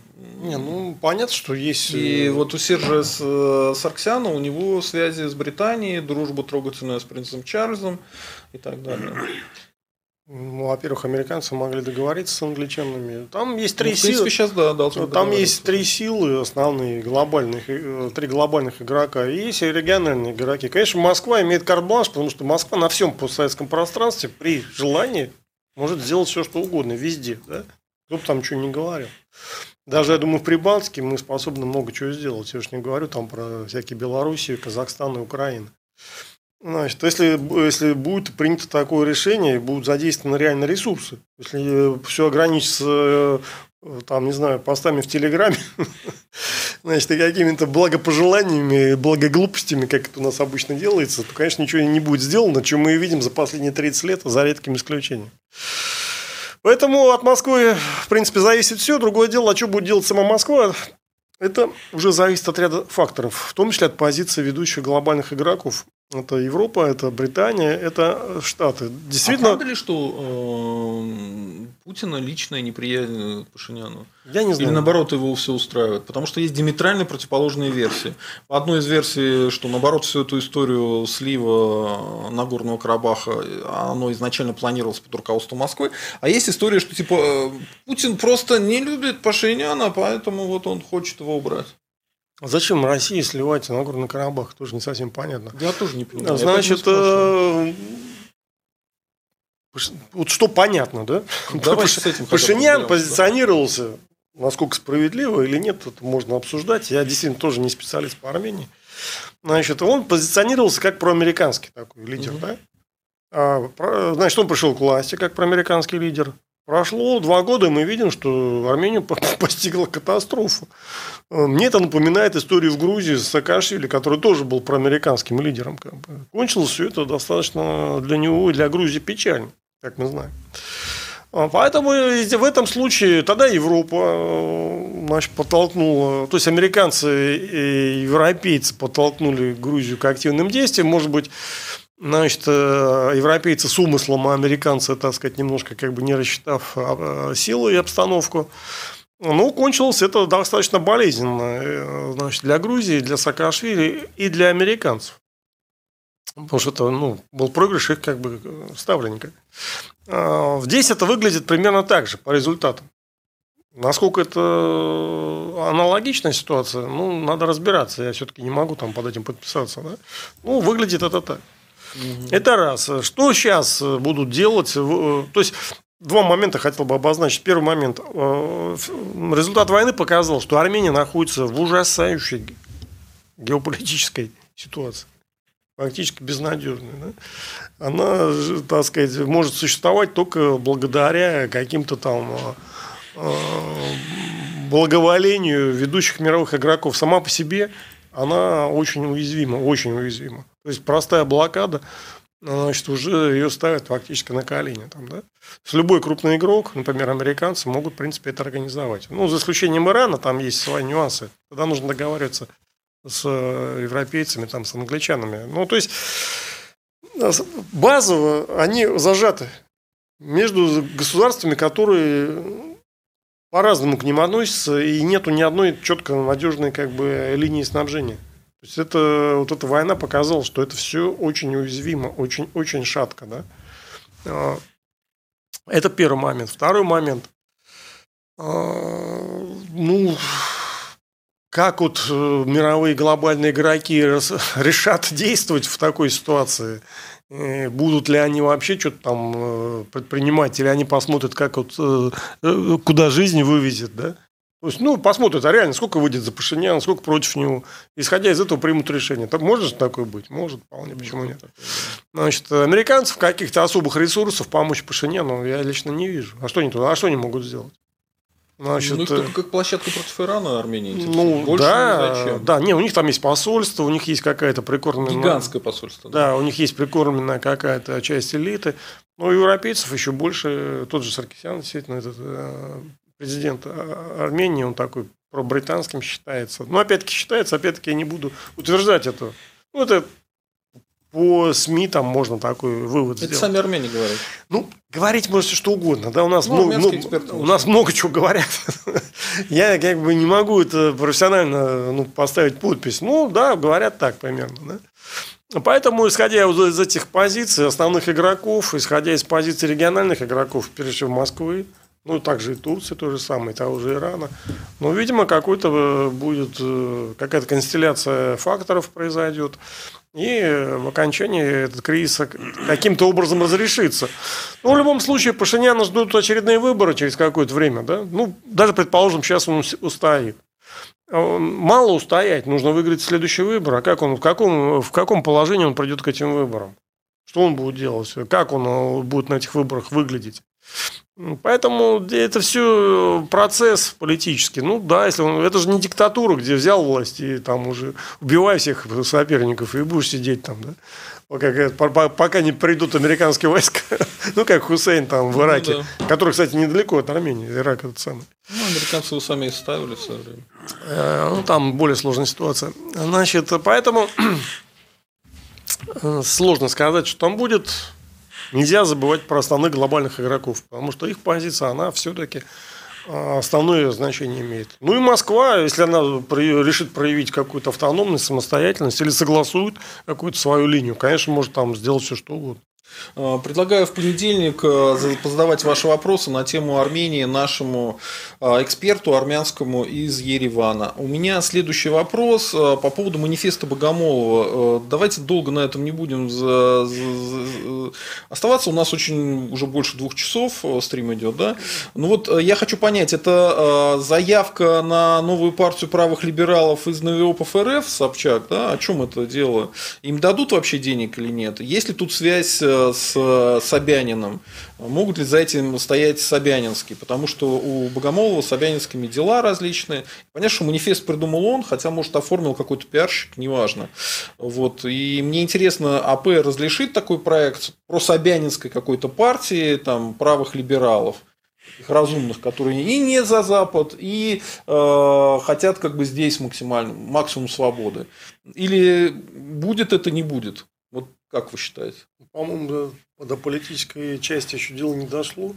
Речь идет об идеологических каких-то дискуссиях. Ну, Но то... такие вещи же вы согласны. Манифест, вот слово манифест, если кто-то начинает выдавать, это не просто так. Нет, ну, ну это не просто так, но это идеологическая пока дискуссия. Там же не объявлено ни о какой там политической там, партии, которая будет на базе этого создана.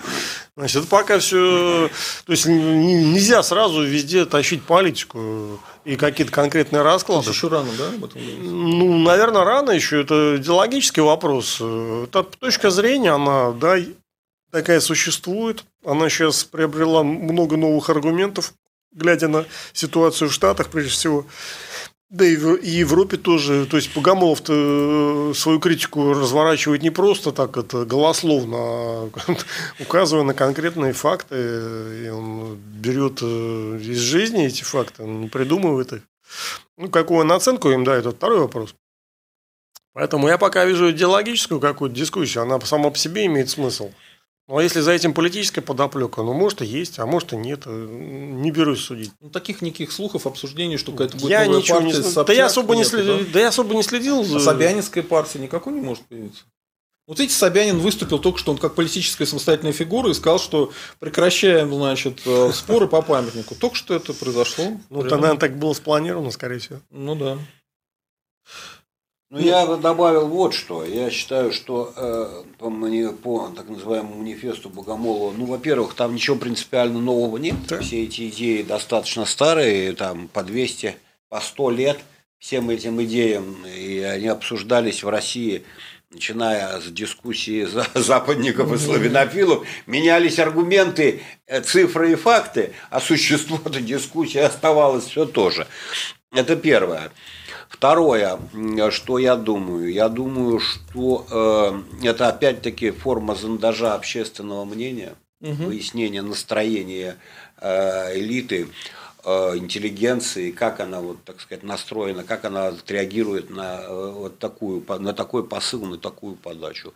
Третье, я не думаю, что это как-то может быть в ближайшее время конвертировано в политику, никакой политической партии за этим я не вижу. Главным образом вот почему. Потому что это сектор идеологического поля Единой России. Угу. Один из секторов. То есть эту поляну окучивает, это не единственная поляна, которая окучивает э, э, э, Единая Россия, но это одна из полян, на которой она кормится. И поэтому сейчас, особенно в, э, в условиях, так сказать, стремительно приближающегося 24 года, когда необходимо формировать монолитную и стопроцентно управляемую Думу, не, не, никакого разбазаривания, распиливания э, э, идеологической поляны Единой России не будет. Не будет. Наоборот. Наоборот. Будут пилить э, сук под э, альтернативными партиями. В том числе, кстати говоря, и э, думскими. Потому что, ну, например, совершенно очевидно, что недавнее объединение э, «Справедливой России» партии Прилепина и партии пенсионеров, по-моему, если память мне не Патриоты изменяет. России. Патриоты России, да, простите. А, это же, так сказать, э, попытка а, а, Так отъесть... они открыто сказали, что они хотят у КПРФ Ну, отъесть. конечно, это попытка отгрызть, так сказать, кусочек у КПРФ, э, с коровий носочек. Так вот, у альтернативных партий отгрызать можно а у Единой России сейчас в этих условиях ничего отгрызать и отпиливать не будут. Поэтому никаких, э, так сказать, праволиберальных партий сейчас э, в преддверии предстоящих выборов, я думаю, не появится. Ну, то есть э, Собянину не дадут сделать свою партию? Я думаю, что э, время это еще не пришло. Вот если бы он, э, если бы был э, выбор осуществлен уже выбор преемника, это другой разговор. Но мне кажется, что до этого дела еще не дошло. Ну, согласны, да? Ну, да. Идем дальше. Давайте э, поговорим про приезд Лукашенко, если можно его фоточку поставить. Я не понимаю, дали денег Лукашенко или нет. Он приезжал, вроде должен был 4,5 миллиарда получить. Вот о чем они говорили, зачем катались. Ну, зачем катались, понятно. Показать, что у Путина все нормально со здоровьем. Не очень убедительно, потому что ну, крайне мало его показали. Вся, весь ролик, он очень маленький. Да? Это с одной стороны. С другой стороны, прошла информация очень интересная о просрочке по кредитам. Оказывается, есть межгосударственные кредиты, которые дает Российская Федерация. И по ним чудовищная просрочка по двум самым крупнейшим должникам Российской Федерации. А, Причем э, не говорят как бы в Министерстве финансов, кто это, типа секретная информация, но и так понятно, что больше всего давали Украине и Белоруссии. И вот получается, что Украина отказывается потому что, типа, мы не будем платить оккупантам Крыма, да, а Белоруссия почему отказывается? Ну, потому что, наверное, денег нет. Вот как-то можете прокомментировать встречу Лукашенко и Путина и отказ, собственно говоря, платить по кредитам? Я не, знаю, там платят они по кредитам или нет. Денег у них, конечно, особых нет. Значит, они могут только рефинансировать, то есть взять у нас деньги и ими заплатить. Это как бы возможно. Своих денег у них сейчас на собственную страну не хватает. Поэтому неудивительно, если такая значит, просрочка существует. Но дело не в просрочке. Это и так, в общем-то, понятно все. А дело в том, что прошел, прошла встреча, длительная встреча, они-то долго там о чем-то совещались. Да. И такие встречи не назначают без э, ну, подготовленных каких-то документов или каких-то там хотя бы заявлений да, о чем-то там. То есть сначала прорабатываются вопросы, потом встречается начальство и как бы их э, там да, да. бьет по рукам. Здесь как-то удивительная ситуация. Встреча прошла, а и что? Ни ответа, ни привета, как бы, да? То есть непонятно. Официально ничего не объявлено. Да, то есть что, мы там что, мы дружим, не дружим, свадьба будет или как, там непонятно. Значит, э, это выглядит, конечно, очень так странно.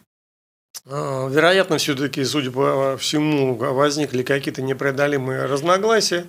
Опять они ни до чего не договорились. Э, дали ли денег? Ну, может, и дали в этой ситуации. Я не удивлюсь, если дали. Ну, понимаете, эм, Кремль же тоже находится в уязвимом положении. Предположим, он дал денег, да? А ничего не сделано политически. Как он выглядит? Он обтекает. Как да? лох. Да, ну он и есть как бы лох уже там 20 лет. Мы видим его в одном и том же положении, Кремль. Он дает деньги и ничего не получает за это. Но сейчас это как-то уже, это, сейчас это в фокусе внимания. То, что было 20 лет, этого никто не обращал внимания. Ну, все как бы, ну, если есть, там что-то они там делают, и бог с ними, да. Значит, сейчас, э, после событий Беларуси, после выборов, после всех этих протестов, э, это э, вот как важен фокус внимания, да. Все следят, а что, что произошло? Если, не дай бог, там Кремль даст деньги, ну, ну, ничего не получит, он будет терять лицо, да. У него и так сейчас э, проблема у Кремля с авторитетом. Конечно, там дополнительная потеря авторитета, значит, она ему не нужна. Поэтому они помалкивают. Э, непонятно ничего ни про кредиты. Ни, э, если бы они сказали, что мы не дали кредиты, там допустили хотя бы утечку, ну, тоже этого нету, да? Непонятно вообще. Ну, белорусы говорят, что типа мы не будем кредиты просить, они до встречи. Это они говорят. до встречи говорят. После встречи тишина полная, ничего я не нашел, никакой нет официальной информации. Да, вот это но Значит, непонятно. Минфин слил информацию о том, что они не получают процентов по кредитам. То есть Беларусь не может обслуживать свой предыдущий долг. Да Она, видимо, понятно. хотела получить этот кредит, чтобы э, отдать проценты. А кредит не дали, они проценты ну, не То, что платят. Беларусь живет в целом на, финан... За счет России. Да, на финансовом как бы, инъекциях России, это, по-моему, ну, не знает только в Беларуси. Значит, ну и народ в России, как бы любой вменяемый человек, там аналитик, он ну, как бы для это аксиом а для него. Правда, у нас таких вменяемых не так много, к сожалению. У нас все больше пропагандисты и какие-то там это люди, которые верят э, в собственную, собственную мифологию, то есть живут на своем кокаине, как говорится. Значит, таких у нас полно, и э, если посмотришь вот э, всякие ролики, аналитику, то ужас, ужас охватывает. До чего люди как бы не хотят смотреть на то, что ну, на реальные факты, а живут в каком-то собственном придуманном мире. Ну, в придуманном мире-то комфортнее. Что ну, да.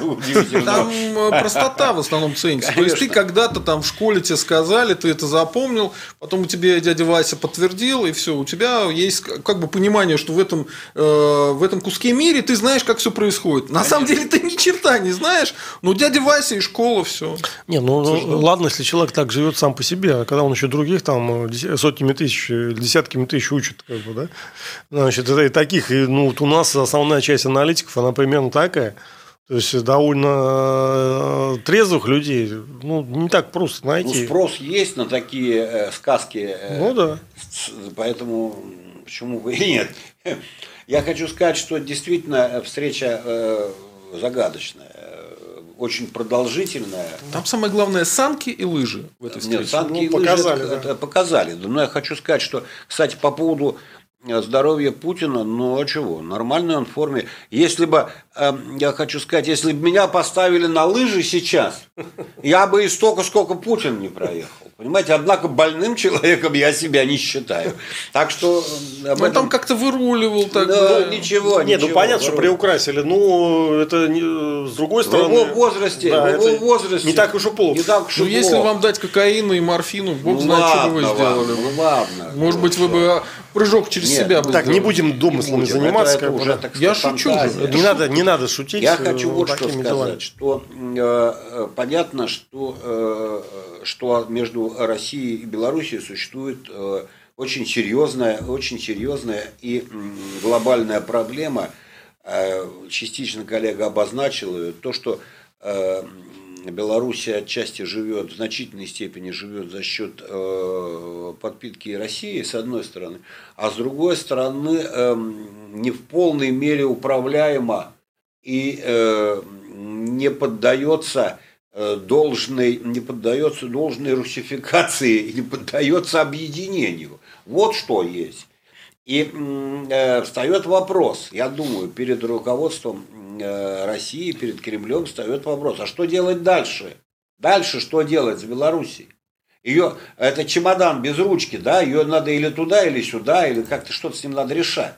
Потому что совершенно очевидно, что на следующих выборах, ну там будет вообще, там будет, если опять, так сказать, победит э, Лукашенко, с 85%. С 85%, ну это будет катастрофа, это будет кошмар просто. Это будет кошмар, там уже даже бабушки-пенсионерки, я думаю, все выйдут протестовать, потому что это уже будет смешно. Теперь, значит, что, что с этим делать? Э, шли первоначально, шел разговор о том, что там будет какая-то конституционная реформа. Да, да, да. Теперь, значит, выясняется, что эта конституционная реформа, она, так сказать, носит такой чисто смехотворный характер. Но это такая По-моему, руководитель, э, который занимался этой конституционной реформой, он сказал, а нам приходят письма, как, где говорят, что ничего не надо, не надо все, не надо, все хорошо. Короче говоря, с конституционной реформой не получается.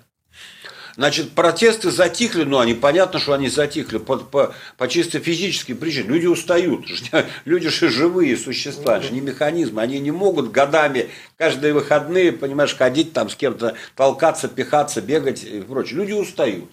Но это, это но понятно, что протестный потенциал там очень большой. Ясно, что на следующих выборах это еще больше. Что со всем этим делать? Так у нас то же самое. Как решить? Ну, и у нас не то же самое. У нас в гораздо меньшей степени. Пока. Пока. Гораздо меньше. Я почему и говорю, что у нас это все будет обозначено, я думаю, только в 2024 году. А у них уже в полный рост. Понимаете? Угу. Значит, что со всем этим делать? Россия, не Россия, э, союзное государство, не союзное государство, Э, так сказать, э, полностью согласованные э, бюджеты, не полностью согласованные, тарифы единые, не единые, граница открытая, нет, выходит, она, она на самом деле закрытая граница, государство единое, а граница закрыта, черти в ступе, ничего не поймет. Значит, понятно, что эту ситуацию надо как-то разрешать. Надо как-то разрешать. И, видимо, поскольку, поскольку никаких объявлений по итогам этой встречи не было сделано, официальных заявлений, видимо, разрешить пока не удается. Вот единственный вывод, который не, не сидя у них под столом, я могу со стороны сделать. Что разрешать надо, а разрешить пока не получается. При этом непонятно, зачем они вообще встречались в таком ну, случае. И у меня тот же самый вопрос. Непонятно, как это Путин со всей мощью РФ не может надавить на Лукашенко. Но Значит, не мало может. того, что не может надавить, но еще и Лукашенко в этой во всей истории, он там послушно ездит на лыжах за Путиным, показывает, насколько Путин мощный, он, он ему уступает аж Путину. На потому, лыжах он ездит, ну, как бы, а вот, да. да, а денег... Э, а, а э, реальных результатов пока мы не видим интегра... дальнейшего углубления интеграции обещанного мы не видим. Да хотя бы они тоже сделали, что подписали. Они же даже от этого уже отказались. Э, Лукашенко сказал же, что то, что подписано в 99 году, вот это, там куча соглашений, которые не выполнили. Да, они не выполнены. Да, он сказал, что мы не будем выполнять, потому что народ этого как бы не хочет. Он привык жить самостоятельно. Там не надо никакой... Ну, он под народом имеет в виду, как всегда, себя, да? Я... Да, ну, не, ну, не совсем так, потому что по факту поддержка воссоединения очень сильно сократилась за 20 лет. Значит, это естественно, ну, да. люди при, привыкают. И они привыкают, плюс к, к, к отдельному обособленному да, существованию. Плюс нормально. пропаганда как Конечно. бы работает, и люди не понимают своего положения, они же реально не понимают, что к чему в экономике. Они думают, что действительно там лучше хозяйство в Беларуси. И в какой-то степени даже это правда. Другое дело, что без наших инъекций там все было бы совершенно по-другому. А так, чисто вот формально там некоторые вопросы, да, лучше решаются, чем у нас. Ну, в общем, судя по всему, там, судя по всему, проблема не решена у них. Они да? не могут окончательно расставить все точки над «и», они по каким-то причинам не могут. Угу. Не могут. И это, конечно, э, э, ослабляет позиции, внешнеполитические позиции Москвы, Кремля, ну, ослабляет очень серьезно. Конечно. Тем более обострение с Украиной сейчас, а тут такой непонятка с Белоруссией. Ну что, давайте, наверное, а, еще вопросы зрителей через донаты только примем. А, если не будет, тогда на этом закончим. А, у меня вопрос вот такой по поводу того, что главы государства правительств ЕС оказались, значит, единого мнения, что в будущем необходимо ввести электронные сертификаты вакцинации. Об этом заявила в четверг канцлер Германии Ангела Меркель на пресс-конференции по итогам первого дня виртуального саммита ЕС. Что тут интересно? Они за два дня до этого через румынов вбросили историю, потому что до этого а, как бы был протест, типа, если давать а, ковид-паспорта людям, то это будет дискриминация тех, кто не проходил прививки на дискриминация на переезд, свободное перемещение по ЕС. И э, дали задание, видимо, два дня назад румынам. Румыны выступили и сказали, что это не дискриминация, э, потому что это просто помощь тем, кто уже прошел прививки, пусть они ездят свободно. И вот немцы поддержали, то есть видно, что в ЕС такая же система, тоже вбрасывают через каких-то там своих сателлитов э, какие-то истории, а потом говорят, давайте это поддержим, это логично, давайте будем так делать. Ну, а давайте это как-то Политика так и делается. Евгений Федорович. А что тут комментировать? Ну, решили так сделать. Э, сделали. Вы вообще одобряете историю с ковид-паспортами? Не Если готов Европа сказать, это сделает, то, скорее всего, и у нас это будет сделано. Не готов сказать. Есть за и против. Тут все зависит от серьезности вот этой всей ковид-эпидемии. Там, да? Если... Но немцы сказали, что они будут решать только летом, не раньше. Ну, я думаю, немцы в этом смысле, к ним можно прислушаться, да, что не стоит торопиться ни с одним, ни с другим решением. Вы как-то? Я вы думаю, вы переболели ковидом, ну, поэтому у вас, я думаю, мнение серьезное. Э, болезнь это не шуточная, болезнь это серьезная. Да. Да. А, но э, тем не менее, несмотря на всю серьезность этой болезни, я думаю, что э, вот за этой дискуссией о, так сказать, паспортах, ковидных паспортах или сертификатах, или что бы то ни было в этом роде, кроется больше – чем э, просто отношение, так сказать, к эпидемии. Я думаю, что э, Европа э, переживает вообще серьезный, серьезный этап, серьезный кризис. Одним из проявлений этого кризиса в последние годы стала неготовность, неспособность переварить массовую миграцию, например. И э, э, эта миграция вызывает растущее напряжение э, в обществе и социальное, и политическое, и криминальные там конфликты. То есть э, и внутри европейского сообщества между разными странами усиливается напряженность по этой линии, скажем, допустим, Венгрия, э, там Польша занимает одну позицию, там северная страны, особенно Швеция, там рынке они занимают другую, прям противоположную позицию, идет борьба, э, которая растаскивает как бы Евросоюз, ослабляет его консолидацию и единство. И мне представляется, что перед э, европейскими политиками сейчас замаячила такая возможность использовать COVID. Я думаю, они уже полной программе. Использовать COVID в качестве регулятора. Да, регулятора, понимаете? И, и причем такого очень э, как бы очень обоснованного и со всех сторон симпатично выглядит. Мы никого не дискредитируем. Мы, ну, а вас же, а вас же беспокоимся. Да, мы о вас же беспокоимся, чтобы вы не заразились. Мы же не, мы да, права человека, да, право на свободу, так право на необходимость, значит, все декларации ООН, все, значит, мигранты, все люди, все братья, все. Да, но есть же вирус, Есть же вирус. Против вируса не попрешь. Против вируса не попрешь, поэтому мы бы и хотели. Тогда понятно, почему немцы эту тему Мы бы, двигают. мы да. бы хотели вас всех, десятки миллионов страждущих э, в Африке южнее Сахары, приютить у себя, так сказать, вот на кухне, вот, и приютим еще когда-нибудь. Паспорт Но- предъявите. паспорт предъявить, что вы прошли соответствующую, значит, вакцинацию, которую вы пройдете лет через 200 в Африке южнее Сахары. Не Тем, раньше. тем более по сертифицированную Евросоюзом. Да, да, да, да. Лет через две. Вот тогда, вот мне представляется, что э, за этим э, стоит борьба. Конечно, это еще не однозначно, потому что есть сторонники такого Там решения, нюансов, есть да. противники такого решения в Европе. Вот это неоднозначно. Но мне кажется, что э, в подстилке, в подкладке вот этой дискуссии лежит именно эти проблемы. лежат. Ну, Это было бы, наоборот, замечательно. Для кого замечательно? Для нас? Для меня замечательно, который э, хочет поехать навестить э, сына в Литве. Ничего замечательного я здесь не вижу. Понятно, понятно. Не добавите ничего? Сейчас я посмотрю платные вопросы. Э, Прислали 500 рублей. Э, Рекрут прислал 500 рублей. И Илья Владиславович, как вы относитесь к полету э, значит, экспедиции Маска на Марс? Сугубо положительно. Я отношусь как к любому, как к любому технологическому и научному прорыву. Я отношусь сугубо положительно. Я вообще человек, так сказать, прогре- про- прогрессист по своей природе. Научно-технический прогресс э, мне симпатичен, он мне импонирует, и все его проявления нет безотносительно к тому, э, исходят они из нашей страны или из других стран, а, все его проявления я приветствую. Я считаю, что это, так сказать, будет большим э, шагом э, в развитии э, науки и техники, вообще в человеческой цивилизации. Поэтому двумя руками за.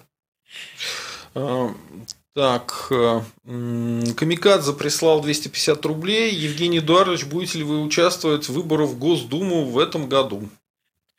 Ну, трудно сказать. Честно говоря, Еще- такие варианты возможны. Э, Ну, я пока не принял там окончательного решения. Ну, с одной стороны, понятно, что не дадут там никуда вы- выбраться. Значит, это значит, больше для такого э, позиционирования интересно, чем для реальной победы. Потому что, ну, на мой взгляд, пока э, принята концепция, что все округа, бу- ну, по крайней мере, почти все округа, как и раньше, отдать Единой России. Потому что без этого им будет не набрать э, большинство. Квалифицированное большинство Да. им нужно, да? Ну, а там никуда не денешься, там особых вариантов нету. Поэтому они за округа будут э, значит, бороться, и там особо со стороны, тем более независимым, несогласованным людям пройти не дадут. Ну, может быть, какие-то будут исключения, на что я надеюсь, конечно. Но выиграть крайне сложно и вряд ли вообще возможно. По крайней мере, в 2016 году никто не смог выиграть. А, Значит, э, ну, у нас в области есть нюансы. У нас еще областное собрание выбора э, назначено. И э, там, опять-таки, есть разные варианты. Честно говоря, не особо охота. Все-таки любая компания – это большая Ну, затрата это сил. на- на Затрата силы, нервов. Да, и э, времени, и сил, и это средств, Не и- такое простое дело. Да, конечно, да. я семь раз участвовал в выборах, э, и, там еще раз. э, Это Ну, там уже главное понять, АП разрешит или нет. дело не в АП. Там, Просто в прошлый раз вам же запрещали. ну, тогда был Тручак, он там просто болезненно воспринимал, там, наверное, думал, что... Так сейчас-то уже это есть, нет? Ну, сейчас другая ситуация. Там, ну, во-первых, э, Тручак, он очень влиятельный человек, он мог повлиять на АП. А будут ли они сейчас там, э, будет ли новое нынешнее руководство как так обостренно воспринимать мое, возможно, где-то там участие, э, не факт, да, что они будут. Тем более им это ничем не особо не Тем грозит. более, если это в Москве, например, будет. Нет, в Москве это не будет. Это будет только, если это и будет, то, то только в регионе. Э, Второй момент, э, если даже они как-то там поставят вопрос, ну не факт, что АП в этот раз будут к ним так особо прислушиваться. Потому что Турчак очень влиятельный человек был. У него там был уже план, там, что делать. Ему мое появление было не с руки. Поэтому он так особо и... Он уже тогда планировал уйти в Москву, и лишний э, напряг там ему был не нужен. Как бы, да? Сейчас другая немножко ситуация, я думаю, попроще, чем тогда. Но пока такого решения нет. Спасибо. 150 рублей прислал Саня. Спасибо. Спрашивает, как вы относитесь к желанию Романа Юнимана выдвигаться в Государственную Думу? Вопрос к гостям. Так э, Бог в помощь, что называется. Бог в помощь, пусть выдвигается, пусть пробует, пусть пытается. Какие у него шансы, это другой вопрос. Насколько реалистично его победа на выборах, это, так сказать, другой вопрос. Тем более, что э, очень э, сомнительно, что его э, поддержит, э, скажем так, либеральная общественность, едва ли. Едва ли. Ну, может быть. Ну, может быть, да. По крайней мере, такие, так сказать, он, он так скажем, он на грани, он на грани рукопожатности. Вот так. Не рукопожатный, не, не рукопожатный, а на грани рукопожатности. Вот. Но вообще, так сказать, то, что есть люди, которые готовы, независимые кандидаты, которые готовы тратить свое время, силы и деньги на эти эксперименты, ну, я могу только, только поприветствовать. Дай Бог, дай Бог ему, дай Бог ему удачи. Спасибо, Евгений Эдуардович. Как это говорит э, Сизар, моритори те салютант. То есть Цезарь, идущий на смерть, приветствует тебя. Хорошее дело.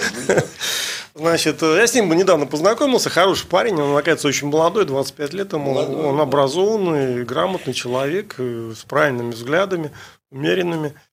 И действительно его могут поддержать. И даже тот же самый Навальный теоретически может поддержать, потому что он мог бы его еще тогда Мосгордуму поддержать, но там вышла там накладочка.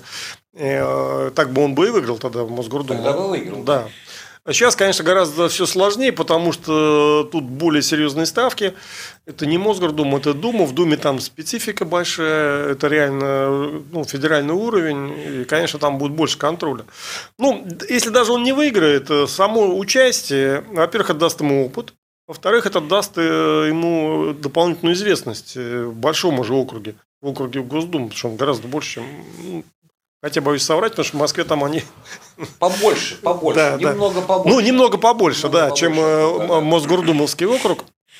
Так что я могу ему пожелать только удачи. Значит, то, что у него запал есть, это хорошо.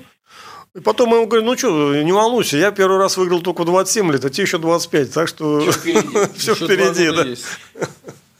А, Алиса прислала 150 рублей, а, спрашивает у наших гостей, а что тогда делать добрым русским людям, сидеть ждать 24 года? Нет, не сидеть, я же не сказал сидеть ждать. Почему сидеть ждать? Я же сказал, что нужно прежде всего, нужны горизонтальные контакты и связи.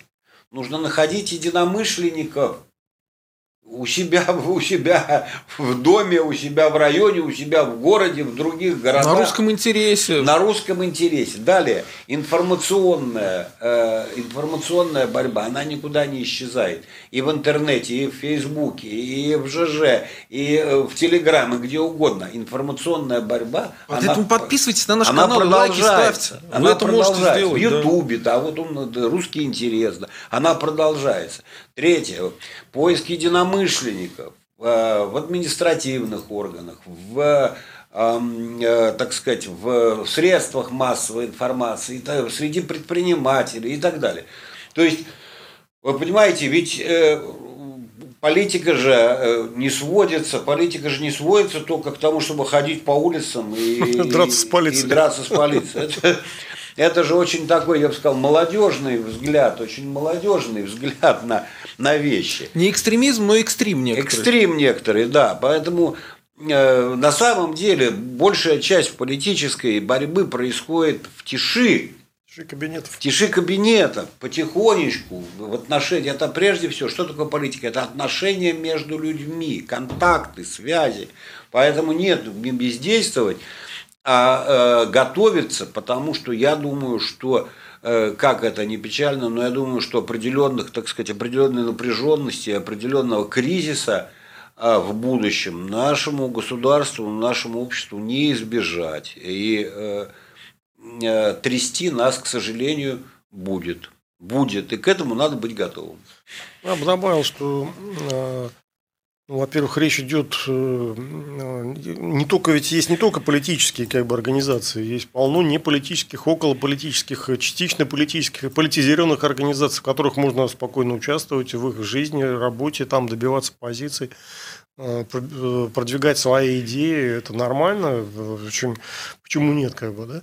Это создает, это создает эту, такую сеть, создает значит, взаимопроникновение разных структур друг в друга.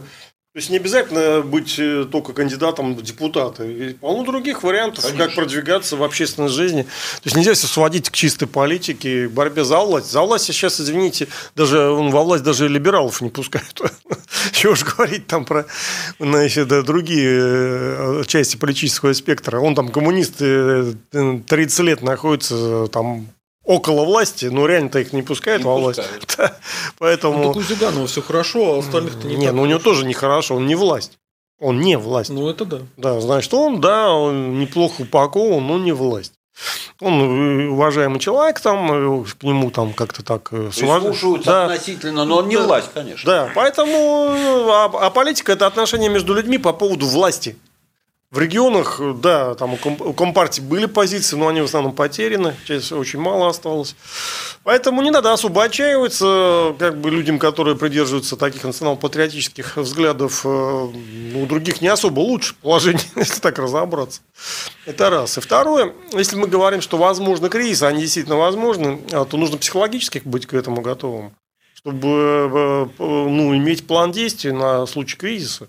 А план действий он будет заключаться именно а, в работе с своими а, окружением, с близкими, что вы будете делать в своем районе, в поселке, там, в городе, в случае, если действительно начнется реальный кризис. Я уверен, что никто даже не думал про это. А подумать надо. Заранее подумайте. Пусть даже этого не будет, но вы будете к этому готовы. Ну, я хочу сказать, народ, что э, прекращаем кидать донатами вопросы. Сейчас еще вот оставшиеся отвечу, и все. Просто уже времени много. А, Алексей прислал 150 рублей. Он спрашивает, Евгений Эдуардович, вам не кажется, что вот эта проблема с МКС, которая а, сейчас там происходит, и вроде бы ее собираются от нее отказываться, потому что она ну, просто Устарела. уже устарела, и металл не выдерживает. А, и э, это неправильное было решение делать с американцами такие общие программы, потому что они явно с Илоном Маском занимаются своей программой и будут развивать свою программу. А МКС они забросят. Значит, довольно сложное было решение. Помните, от затопления станции МИР? Да, да, да, да. Значит, отказ от собственной станции. Там были за и против. Я склоняюсь к тому, что нужно было сохранить свою станцию или э, новую запустить. Но МКС тоже имеет свои плюсы. Э, то есть нельзя сказать, что это какое-то однозначно негативное Экономия решение. денег? Ну, там много нюансов, э, много ну, технологий, обмен технологиями. Да, значит, э, сам факт сотрудничества. Это очень важно, иметь хорошие такие э, каналы взаимодействия, взаимовыгодные с ведущей мировой державой, извините, да. То есть у нас как-то так, у нас постоянно мышление, значит, наше, он так, видимо, сформатировано, переводит все в, в режим конфронтации с Америкой. А зачем нам конфронтация с Америкой? Нам, наоборот, нужно избегать конфронтации с Америкой. И э, идти на столкновение с Америкой только в крайних случаях, когда уже деваться некуда. А не по всему полю бегать там и воевать с Америкой. Там, сям, значит, где только можно. Это совершенно безумная затея была, в общем-то, история. Э, и сейчас она продолжается. Ну, в начале нулевых было больше точек соприкосновения. И это хорошо, что был такой проект. Ну, чисто технически, вероятно, все-таки было лучше свою сохранить. Но если брать политику, конечно, это хороший проект МКС.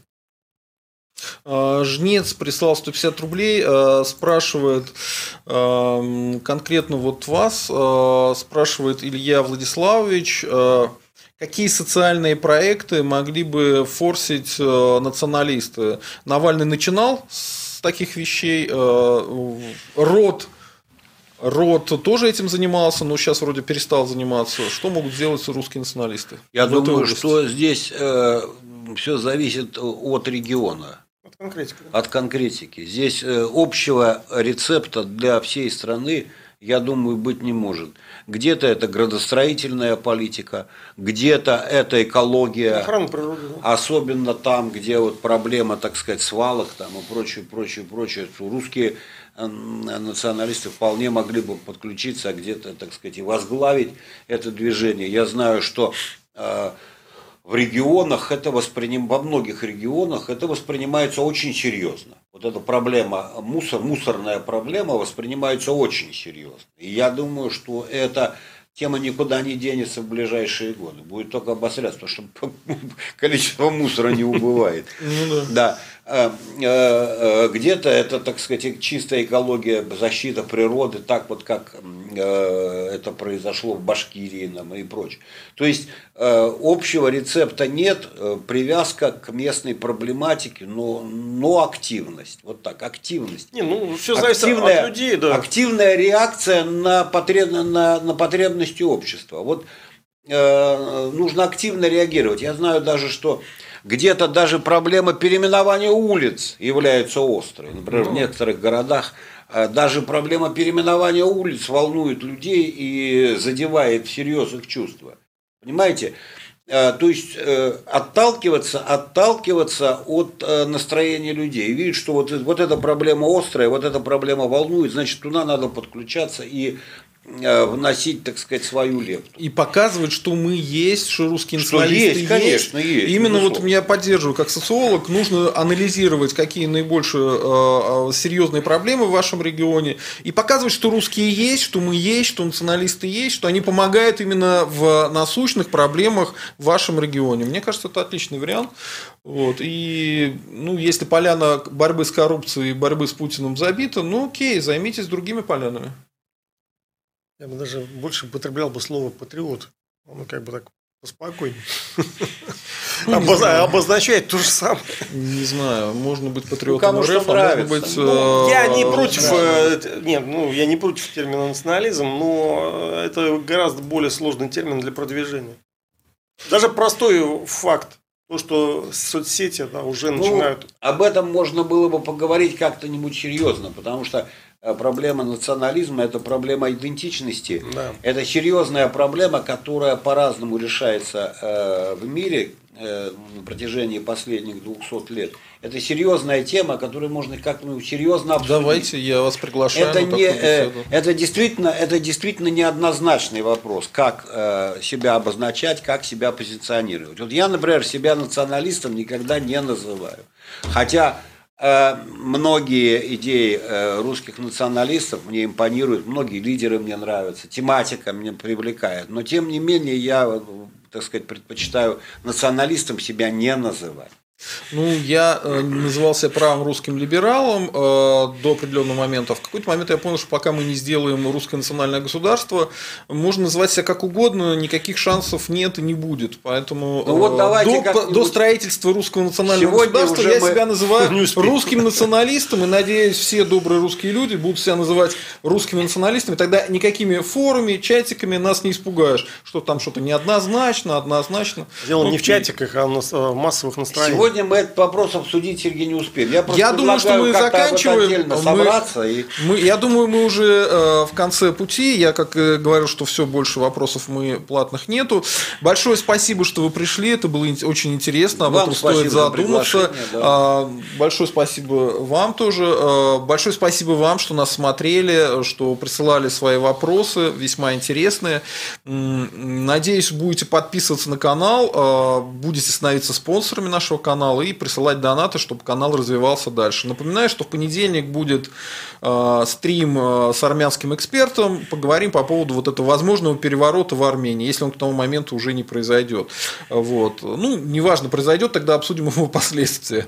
Вот. Суббота, воскресенье могут быть какие-то отдельные э, хайлайты. Всем счастливо, всем пока. Было очень интересно и слава России. Всего доброго.